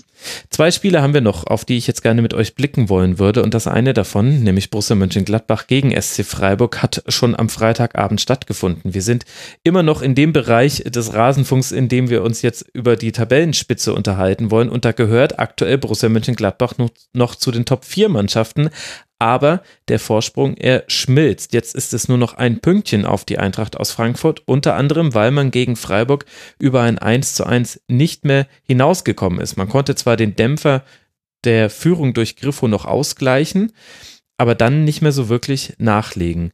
Max, kannst du mir erklären, was den Gladbachern in der Hinsicht im Vergleich zur Hinrunde fehlt? Dass man dann vor allem in der zweiten Halbzeit in diesem Spiel nicht mehr so viel aufs gegnerische Tor gebracht hat? Also ihnen fehlt meiner Meinung nach allgemein Vari Variabilität im Angriffsspiel. Ähm, Gladbach hat es in der, in der Hinrunde relativ gut hinbekommen, dass sie äh, den Gegner so ein bisschen in Pressing-Situationen gezwungen haben. Der Gegner ist rausgeschoben, hat die Innenverteidiger angelaufen, dann haben sie es mit Strobel immer gut geschafft, auf der 6 sich hinten rauszuspielen. Hm. Und sobald der Gegner vorgeschoben äh, ist, ein bisschen Räume gegeben hat, haben sie es halt gut hinbekommen, dann mit den Flügelspielern reinzuziehen, gerade ein Spieler wie Hazard oder ein Stindel, der sich genau in die Räume fallen lässt, die sich dann bieten und es da eben schnell auszuspielen, mit wenig Kontakten und auch mit dribbelstarken Spielern. Und diese Momente, habe ich das Gefühl, haben sie jetzt in der Rückrunde zum Teil nicht mehr so häufig, ähm, weil die Gegner eben genau darauf achten, dass sie verschieben, Räume verengen und äh, teilweise auch eben den Gladbachern äh, mal Zeit geben im Aufbauspiel. Und äh, dann kommen relativ wenig Lösungen von den Innenverteidigern und sie schaffen es in der Regel dann nicht schnell mal das Spiel zu verlagern, um eben Räume auf der Ballfernseite auszunutzen, sondern dann verschleppen sie das Tempo, äh, brauchen eine Weile, brauchen teilweise acht bis zehn Sekunden, um die Seite zu wechseln und der Gegner verschiebt relativ mhm. kompakt im Block und kriegt halt immer die Räume ganz gut zu. Und äh, da haben sie halt wirklich Spieler mit Hazard, mit Stindl in der Offensive, ähm, die es gut schaffen, Räume zu deuten, wenn sie da sind, wenn sie entstehen Sie haben aber eben nicht die Aufbauspieler, die es schaffen, Räume zu kreieren aus dem eigenen Ballbesitzspiel heraus. Das hatte ich, hatte ich jetzt so das Gefühl, die letzten Spiele bei Gladbach und äh, beim Freiburg-Spiel, also beim Spiel gegen Freiburg, was ich auch äh, komplett 90 Minuten gesehen habe, war das halt wirklich schön zu sehen, wie, wie Freiburg es gut hinbekommen hat, immer wieder die Räume zu schließen, in die sich Hazard und Stindl sehr, sehr gerne fallen lassen. Ja, und Strobel hat man ja auch sehr, sehr gut aus dem Spiel genommen. Also ganz oft mit dem Deckungsschatten, manchmal hatte der aber auch einfach jemanden auf dem Fuß stehen. Und das ist eben gerade eine Sache, die mag Borussia Mönchengladbach nicht. Wenn der Plan A nicht funktioniert, dann kommt eben diese fehlende Variabilität zum, zum Tragen und ist ja aber gleichzeitig jetzt in diesem Spiel dann ein Kompliment an den SC, wie gut man das gegen den Ball gemacht hat. Fand ich auch ganz interessant, genau das, was du gerade sagst mit Strobel, hatte ja auch einer von den äh, Rasenfunkern äh, in diesem Mitmachformular relativ ausführlich beschrieben, ne? Wie nennt sich Im das? Forum mitmachen.rasen.de, nicht Formular. Ganz so bürokratisch sind wir hier nicht. Passiert in 83 genau. Läuft das tatsächlich unter Forum? Okay, alles klar. Das war mir irgendwie so, ja, ich hab's immer nur so mit dem Mitmachen, ja. Äh, aber dann im Forum. Also da war ja tatsächlich zu dem Spiel, fand ich irgendwie äh, eine sehr äh, gute Analyse von einem User, der eben genau das mit dem Strobel auch nochmal benannt hat, dass der sehr gut aus dem Spiel genommen wurde. Und dass generell Freiburg es sehr gut geschafft hat, so die, die Stärken der Gladbacher quasi auszuhebeln. Was aber Freiburg, finde ich, also in vielen äh, Spielen auch gegen vermeintlich stärkere Gegner tatsächlich beeindruckend gut hinbekommt. Tatsächlich, also das, was, was die Mannschaften eigentlich ausmacht, wie so ein bisschen zuzustellen, ohne dass es aber dadurch irgendwie so ein total unansehnliches Spiel wird. Hm. Also der, Hör der Hörer war Alex Alex. Alex Alex. Ich weiß nicht, Alex Alex.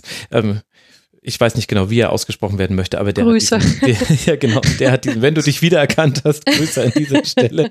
Äh, also überhaupt eine sehr interessante Diskussion zu diesem Spiel. Ja. Aber Warum ist es dann, dann so, dass Gladbach es gerade nicht schafft, auf sowas zu reagieren? Weil das ist ja jetzt auch wirklich ein Phänomen, was nicht zum ersten Mal aufgetreten ist. Und man, man kommt in dieses Spiel zurück. Nach dem 0 zu 1 fand ich, konnte man schon ein Schlimmeres befürchten, dass das so komplett gegen Gladbach läuft. Vor allem, wenn man weiß, dass Freiburg bei den Siegen, die sie bisher hatten in der Liga, immer früh getroffen hatten. Und dieses äh, 1 zu 0 ist ja auch in der zehnten Minute schon gefallen. Und irgendwie habe ich aber immer darauf gewartet, dass vor allem in der zweiten Halbzeit nochmal so eine zweite, dritte Welle startet. Dann vielleicht auch mit ein paar Wechseln. Es kam ja dann Patrick Herrmann für Zakaria, Neuhaus für Lars Stindl und Raphael für Jonas Hofmann. Aber Gladbach war nie in der Lage, da nochmal was draufzulegen, so wirklich aufs eigene Spiel. Bis auf so ein paar kleinere Chancen, die sie mehr so über individuelle Klasse sich rausgespielt haben, gab es da nichts mehr. Also ich habe halt nicht das Gefühl, dass, dass Gladbach da so wirklich dann andere Spielertypen ins Spiel bringt. Hm. Ähm, klar, Zakaria ist noch ein anderer Spielertyp als Neuhaus, ähm, aber ansonsten habe ich das Gefühl, dass Gladbach viel eins zu eins wechselt, ähm, häufig in ihrem System bleibt und da eben nicht mal über einen Rollentausch, mal über, wir hatten es vorhin angesprochen bei Dortmund, die dann halt mit Sancho und Pulisic mal die Seiten tauschen, mal ähm, ja, Spieler mit anderen Füßen auf, auf dem Flügel haben. Ähm, da ist relativ variabil, wenig Variabilität äh, vorhanden, was, was den Kader und was das System betrifft. Und das überträgt sich dann meiner Meinung nach auch aufs Spiel von Gladbach.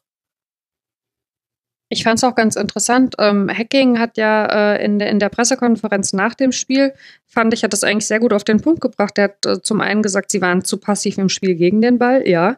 Gegen äh, Freiburg ist es schwer, die Räume zu finden, da waren sie nicht kreativ genug, ja.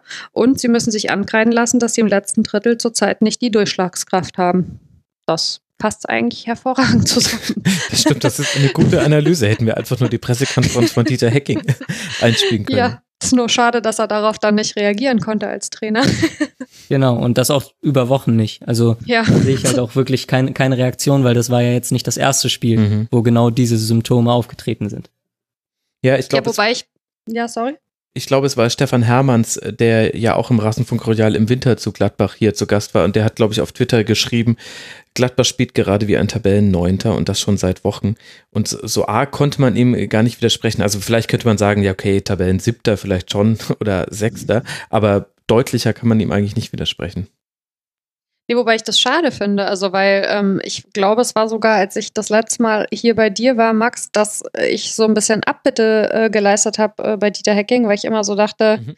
ja Gott, also das äh, ist jetzt nicht so total prickelnd und aufregend, was der immer spielen lässt. Und ich fand eigentlich ähm, in der Hinrunde gerade, ähm, dass man das Gefühl hatte, also dass er sehr wohl gut und, und, und durchaus auch mit kreativen Ansätzen mit der Mannschaft irgendwie arbeitet. Und irgendwie ist das unterwegs so ein bisschen verloren gegangen. Ich weiß nicht, ob das dann doch irgendwie so ein, so ein typischer Effekt ist und man deswegen dann teilweise hm, diese Vorstellung immer hat, wenn er wo neu anfängt. Aber ja, es ist so ein bisschen, bisschen lahm. Mhm. Das dürfte die Folge zum 14. Spieltag gewesen sein. Hellspell hieß die. Ja, genau. Ich nachgeguckt. Aber ich finde, wir müssen Freiburg noch ein bisschen mehr loben, als wir es jetzt im Subtext schon gemacht haben. Vor allem vielleicht zwei Spieler, die Lücken schließen müssten. Also Kübler und Lienhardt haben beide gefehlt in der Verteidigungslinie von Freiburg und man hat es nicht so wirklich gemerkt oder wenn dann nur im Positiven, weil zum Wohl Pascal Stense ein starkes Spiel gemacht hat, als auch Kevin Schlotterbeck, der ältere mhm. Bruder des Schlotterbecks, des, den wir am letzten Spieltag sehen durften, der Vedat Ibišević zu einem Eigentor gezwungen hat, möchte man fast sagen. Der hat ein Wackler, glaube ich, hatte er drin, aber ansonsten unglaublich stark gespielt und diese Spielauslösung vor dem 1 zu 0 war, war mit der beste Pass, den ich in dieser Saison gesehen habe. Ja, vor allen Dingen, was ich krass fand vor dem, also erstes Mal ja, Schlotterbeckner, der hat zum ersten Mal über 90 Minuten tatsächlich gespielt. Ähm, und äh, vor dem 1 zu 0, ich weiß nicht, wer das genau mitgezählt hat, in einer von den Zusammenfassungen haben sie das gesagt, da hatte äh, Freiburg 15 Ballkontakte am Stück. Mhm. Das musst du auch halt erstmal machen. Also, und da wird doch einem Jugendtrainer wie dir, Max, wird doch da das Herz aufgehen, wenn da so ein junger 21-Jähriger kommt und dann mit so einer Ruhe von hinten raus seine Pässe spielt. Also der hatte die meisten Pässe mit 67 Stück im ganzen Team und davon 93 Prozent angekommen und unter anderem an diesem einen Pass vom 1 zu 0 sieht man ja, der hat nicht nur quer geschoben, sondern schon auch mal den vertikalen oder diagonalen Pass gesucht. Nee, absolut. Also der hat äh, positiv überrascht und äh, ja, da ist Freiburg auch, auch äh, ähnlich wie Mainz, äh, ein Verein, der eben versucht, junge Spieler weiter auszubilden, den Spielern eben auch die Möglichkeit zu geben und vor allen Dingen dann eben auch äh, im Spielaufbau selber ja, zu versuchen, hinten rauszuspielen, kurze Pässe zu spielen und äh, in dem Fall natürlich ein schöner Ball, ähm, den wir jetzt auf jeden Fall, denke ich, auch loben, weil es ein junger Spieler ist ähm, der vorher noch nicht wirklich aufgefallen ist, weil ich glaube, wenn das ein ähm, gestandener Innenverteidiger spielt, dann ist der Pass vielleicht nicht mehr ganz so stark. Ehrlich? Zakaria der, eben der war doch super. Der war, der hat mit einem Pass hat er sechs Gladbacher aus dem Spiel genommen. Der hat einen Achter gefunden als Innenverteidiger. Das ist doch der goldene Schlüssel für einen schönen Angriff. Es, es war ein super Pass. Es war auch ein ja, ich sag mal so, Red mir das äh, jetzt nicht kaputt, Max. schließt die Lücke etwas zu spät, ähm, beziehungsweise äh, ja, die Hintermänner äh, schließen nicht die Lücke, nachdem Zakaria rausgeschoben ist. Aber klar, von der Spielübersicht her musst du als 21-Jähriger erstmal genau den Achter finden und ähm, wenn du damit noch ein Tor einleitest, geht's glaube ich nicht besser. Also bevor du mir jetzt wirklich noch die Freude an diesem Pass verdirbst, indem du darauf hinweist, dass leid. der Gegner sich schlecht hingestellt hat, ja, du hast ja mit allem recht, das ist ja, was es so schmerzhaft macht, sprechen wir über das nächste Spiel. Aber vorher sage ich euch noch, lieben Hörerinnen und Hörern da draußen, dass Gladbach nach der Länderspielpause in Düsseldorf spielt und der SC aus Freiburg sich zu Hause auf den FC Bayern freut. Und freut. Und darf ja. ich auch noch was sagen? Ganz Natürlich. kurz, halber Satz. Ja. Die, das Spiel mit einer wundervollen hier äh, Laufdistanz. 122,18 Borussia Mönchengladbach und 124,74 SC Freiburg. So muss das sein. Bewegung, Bewegung, Bewegung. Die jungen Menschen sollen sich doch mehr bewegen. Ja, dann ja, sitzen bitte. sie nicht so viel an der Konsole. Wollte ich nur noch einstreuen, weil das habe ich mir hier äh, dick und fett angekreuzt für dieses Spiel. War wundervoll. Ja, Freiburg einfach wahnsinnig viel am Laufen in jeder Partie und äh, Gladbach musste das in diesem Spiel auch machen. Eine Mannschaft, die auch sehr viel läuft, ist Leverkusen und die haben am Sonntagnachmittag gespielt und konnten aber nicht gewinnen zu Hause gegen Werder, weshalb Werder die zweite Mannschaft ist, neben Eintracht Frankfurt, die im Jahr 2019 noch ungeschlagen ist in sämtlichen Wettbewerben. Nach einem 4 zu 2 gegen Schalke zu Hause gewinnt man jetzt mit 3 zu 1 durch Tore von zweimal Kruse und einmal Rashica. Max, wie hat es denn Werder geschafft, Leverkusen im eigenen Stadion so zu überraschen, obwohl die so viel laufen? Ja, also ich als Werder-Fan muss ja sagen, dass ich ein bisschen enttäuscht war, dass ich das Spiel leider erst so im Nachhinein schauen konnte und gerade vor dem Podcast nochmal so ähm, die wichtigsten Passagen der Partie gesehen habe. Und ähm, ja, ich denke, man müsste das Spiel nochmal in einem größeren Kontext sehen. Ich glaube, die, die Hinspielpartie äh, viele wissen es noch, äh, mhm. hat Werder äh, haushoch verloren im eigenen Stadion und das war, glaube ich, die erste Niederlage im Weserstadion unter Kofeld. Mhm. Und, und, da hatte man äh, irgendwie auf Fünferkette, glaube ich, umgestellt, oder? Genau, da war Werder noch mit Dreierkette interessant, äh, beziehungsweise Fünferkette gegen den Ball, mit Selassie und Augustinsson, glaube ich, auch auf Außen, aber halt wirklich drei zentrale Innenverteidiger. Und ähm, interessant, dass Kofeld danach eben gesagt hatte, dass es nicht an der Dreierkette lag, sondern dass die, die Mechanismen eben nicht stimmten dass ein Friedel, der heute dann auch wieder spielen durfte gegen Leverkusen und seine Fehler wieder gut machen durfte, dass der eben zum Teil nicht reingerückt ist und die Flügelspieler von Leverkusen ähm, nicht gut verteidigt hat und keine Konterabsicherung äh, für, für den Angriff von Werder gewährt hat.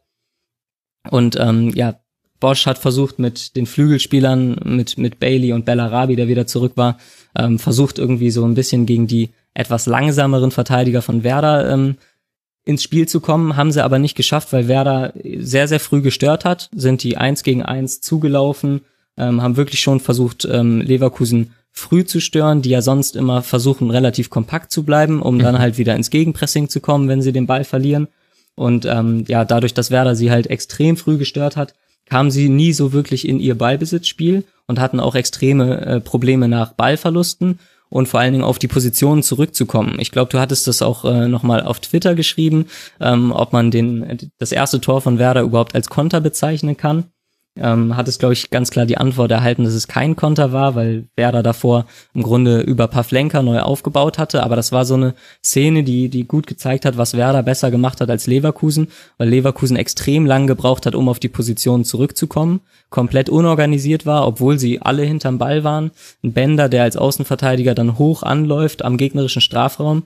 Und dann, ähm, ja, waren da so ein paar Probleme, die man unter Bosch schon in Dortmund sehen konnte dass man dann halt hinten extreme Probleme hat, weil man mit hohen Außenverteidigern spielt und die beiden Innenverteidiger dann, dann Probleme haben, die gegnerischen Stürmer zu, zu verteidigen. Und Kruse muss man natürlich lobend hervornehmen, äh, hervorheben, gar keine Frage. Aber ein Rashica gibt Kruse eben auch nochmal in dem System eine komplett neue Rolle, weil er immer die gegnerischen äh, Verteidiger bindet und Kruse dadurch wieder die Räume bekommt, die er eine Zeit lang nicht bekommen hat, mhm. ähm, weil Werder relativ langsame äh, Stürmer hatte, die eben nicht so gefährlich waren mit tiefen Läufen und dann hat der Gegner Kruse einfach zugestellt und da hatte Werder dann extreme Probleme.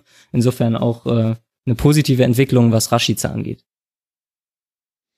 Ja, das, das hast du sehr gut eingeordnet und trotzdem gibt es ja noch den, den Fakt, dass diese zwei Halbzeiten so krass auseinandergingen. Also in der ersten Halbzeit hat Werder Leverkusen sehr gut zugestellt und Leverkusen hatte dann auch sehr wenige Abschlüsse. Vier insgesamt, Werder hatte in der ersten Halbzeit sechs und keiner von Seiten von Leverkusen ging aufs Tor, während eben Werder ja zwei Tore gemacht hat durch Kruse und Rashica.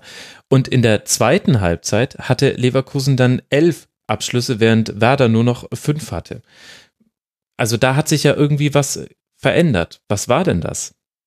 Genau, also Werder hat tiefer in der eigenen Hälfte verteidigt und hatte dann halt extreme Probleme mit der Qualität von Leverkusen. Ähm, wenn Leverkusen mehrere Pässe spielt, fünf, sechs Pässe am Stück, dann kommen sie ja in der Regel auf, auf die Position, wo sie im Gegenpressing dann wieder die Bälle gewinnen können hm. und wo sie eben auch Chancen kreieren können. Und äh, Kofeld hatte noch vor dem Spiel in der Pressekonferenz gesagt, dass äh, ja, äh, dass sie versuchen werden, ähm, aktiv zu sein und über das Tore schießen, über die eigenen Angriffe Leverkusen zu verteidigen, weil solange Leverkusen den Ball hat, werden die Chancen kreieren und das ist kaum zu vermeiden. Und das konnte man in der zweiten Halbzeit dann schön sehen. Da sind sie tatsächlich ein bisschen in Bredouille geraten um den eigenen 16er rum. Je tiefer sie sich haben fallen lassen, je länger Leverkusen den Ball hatte, umso mehr Probleme hatten sie dann halt auch wirklich Leverkusen zu verteidigen. Und die Wechsel, finde ich, haben schon auch eine Rolle gespielt. Ne? Leverkusen hat ja direkt zur zweiten Halbzeit zweimal gewechselt. Und mhm. also auch wenn Harvard ja wohl vor dem Spiel irgendwie noch ein bisschen äh, seinen Magen-Darm-Durchhänger hatte, also der macht halt, finde ich, schon äh, immer einen Unterschied.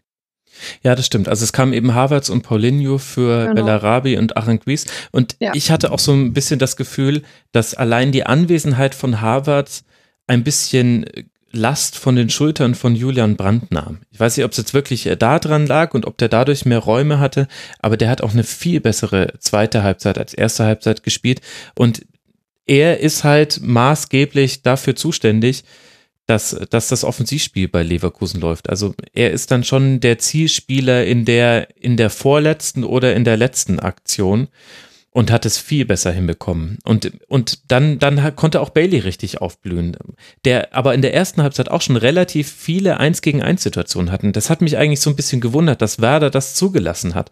Leverkusen war da nicht arg gefährlich, aber Bailey konnte da unglaublich häufig ins Dribbling gehen und der hatte einen sehr guten Tag gegen Werder. Das hätte auch in der ersten Halbzeit schon häufiger bestraft werden können. Da war es eher immer so die, die abschließende Aktion vorm Torschuss, die nicht geklappt hat. Also ganz oft ein Pass in Rückraum, der dann von einem der Innenverteidiger noch erlaufen wurde oder dann, dann hatte Schein, hatte auch defensiv ein paar ganz gute Aktionen, ähm, die Außenverteidiger sowieso. Und das alles hat sich dann in der zweiten Halbzeit aber so ein bisschen, ist es kulminiert. Und lustigerweise sprechen wir jetzt aber nicht davon, dass Leverkusen dann das Spiel gedreht hätte. Bailey hat zwar einen wunderbaren Freistoß ver verwandelt, aber Werder hat es ja nach Hause gebracht mit einem sehr, sehr schön zu Ende gespielten Konter über Kruse in der 94. Minute. Da war es dann tatsächlich ein Konter. Was man aber auch sieht, finde ich, bei Bremen ähm, ist, dass äh, das Spiel natürlich sehr intensiv ist, was die betreiben. Ne? Also der Rashica ist ja relativ früh eigentlich schon, finde ich, rausgegangen äh, und Harnik dann gekommen und dann ist der, der Jo Eggestein runter für den Bartels. Und ähm, das hast du zu dem Zeitpunkt aber, finde ich, auch gebraucht. Also die haben schon ganz schön gepumpt. Das mhm. ist ein Spiel, was echt sehr auf die Kraft geht und die sind tatsächlich auch beide Mannschaften extrem viel gelaufen. Und ja, das kostet dann natürlich auch Körner. Leverkusen hat 26 Dribblings gewonnen in diesem Spiel. Unglaubliche Statistik. Allein Leon Bailey hatte 10 gewonnene Dribblings. Also wenn Leverkusen gewonnen hätte, dann hätten wir noch viel, viel mehr über Leon Bailey gesprochen. So müssen wir aber dann vielleicht dann doch noch mal kurz über Max Kruse sprechen, weil wir jetzt ja eher Rashica dann gelobt haben. Der hatte wieder die meisten Ballkontakte, zwei Tore, eine Torvorlage, fünf Abschlüsse war überall zu finden und vor allem, was ich so, also als jemand, der viele Werder-Spiele sieht, aber etwas aus der Distanz, Max, ich habe das Gefühl, dass äh, Kruse auch im Mannschaftsgefüge eine andere Rolle hat. Ich weiß nicht, ob man das jetzt an der Kapitänsbinde festmachen will oder an generell einfach an der guten Phase, die Werder jetzt summa summarum im Kalenderjahr 2019 hat. Aber ich hatte das Gefühl, dass der nicht nur taktisch äh, für diese Mannschaft sehr wichtig ist, sondern dass der auch so ein bisschen die Signale gegeben hat. Wann laufen wir jetzt wie an? Wann stehen wir jetzt mal ein bisschen stabiler? Und gut, im Umschalt, in den Umschaltsituationen gehen sie ja eh alles volles Rohr nach vorne. Da muss er kein Signal mehr geben.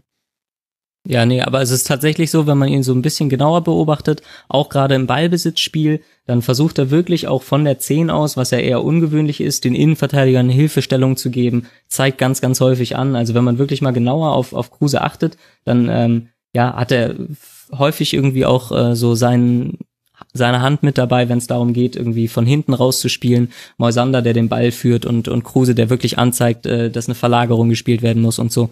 Und ähm, ja, ein extrem spielintelligenter Spieler, ähm, der natürlich in der Führungsrolle dann, dann auch Werder nochmal eine spielerische Stärke mitgibt. Du hast in weniger Worten viel, viel besser ausgedrückt, was ich sagen wollte. Das, das ist der Zauber von perfekten Gästen, Ladies and Gentlemen.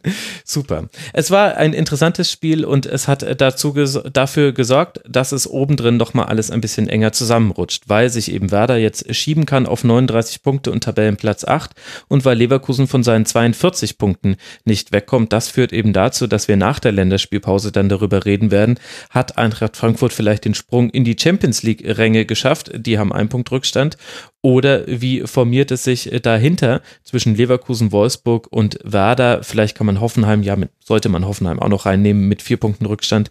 Entscheidet sich da das Rennen um die Europa League und wir haben nicht nur oben und unten, also fast unten Spannung, sondern auch im oberen Drittel. Das ist doch schön. So soll es doch sein an dem 26. Spieltag.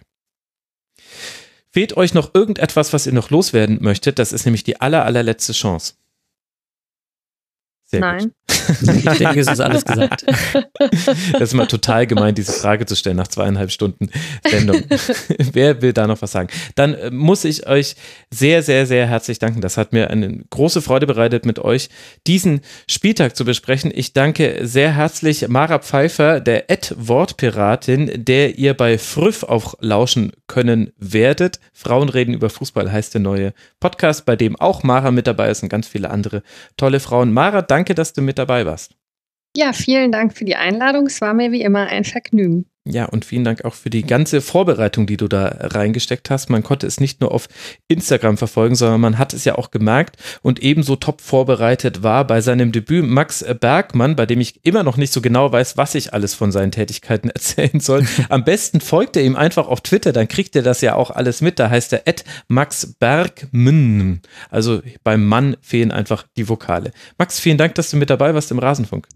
Ja, vielen Dank, dass ich dabei sein durfte. Und dann auch euch herzlichen Dank, liebe Hörerinnen und Hörer, für eure Aufmerksamkeit. Jetzt entlassen wir euch in eine kurze Länderspielpause, die auch hier im Rasenfunk dann ein kurzes Päuschen werden soll. Wer möchte, kann zur Podiumsdiskussion beim 11 mm Fußballfilmfestival in Berlin kommen. Und wem das nicht vergönnt ist, der kann sich freuen auf hoffentlich einen Kurzpass, den es dann nach der Länderspielpause gibt. Und dann geht es ja schon weiter und dann gibt es den Endspurt. Auch hier im Rasenfunk. Macht's gut. Ciao.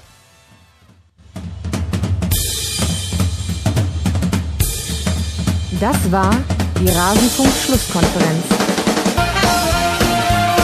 Wir gehen nun zurück in die angeschlossenen Funkhäuser.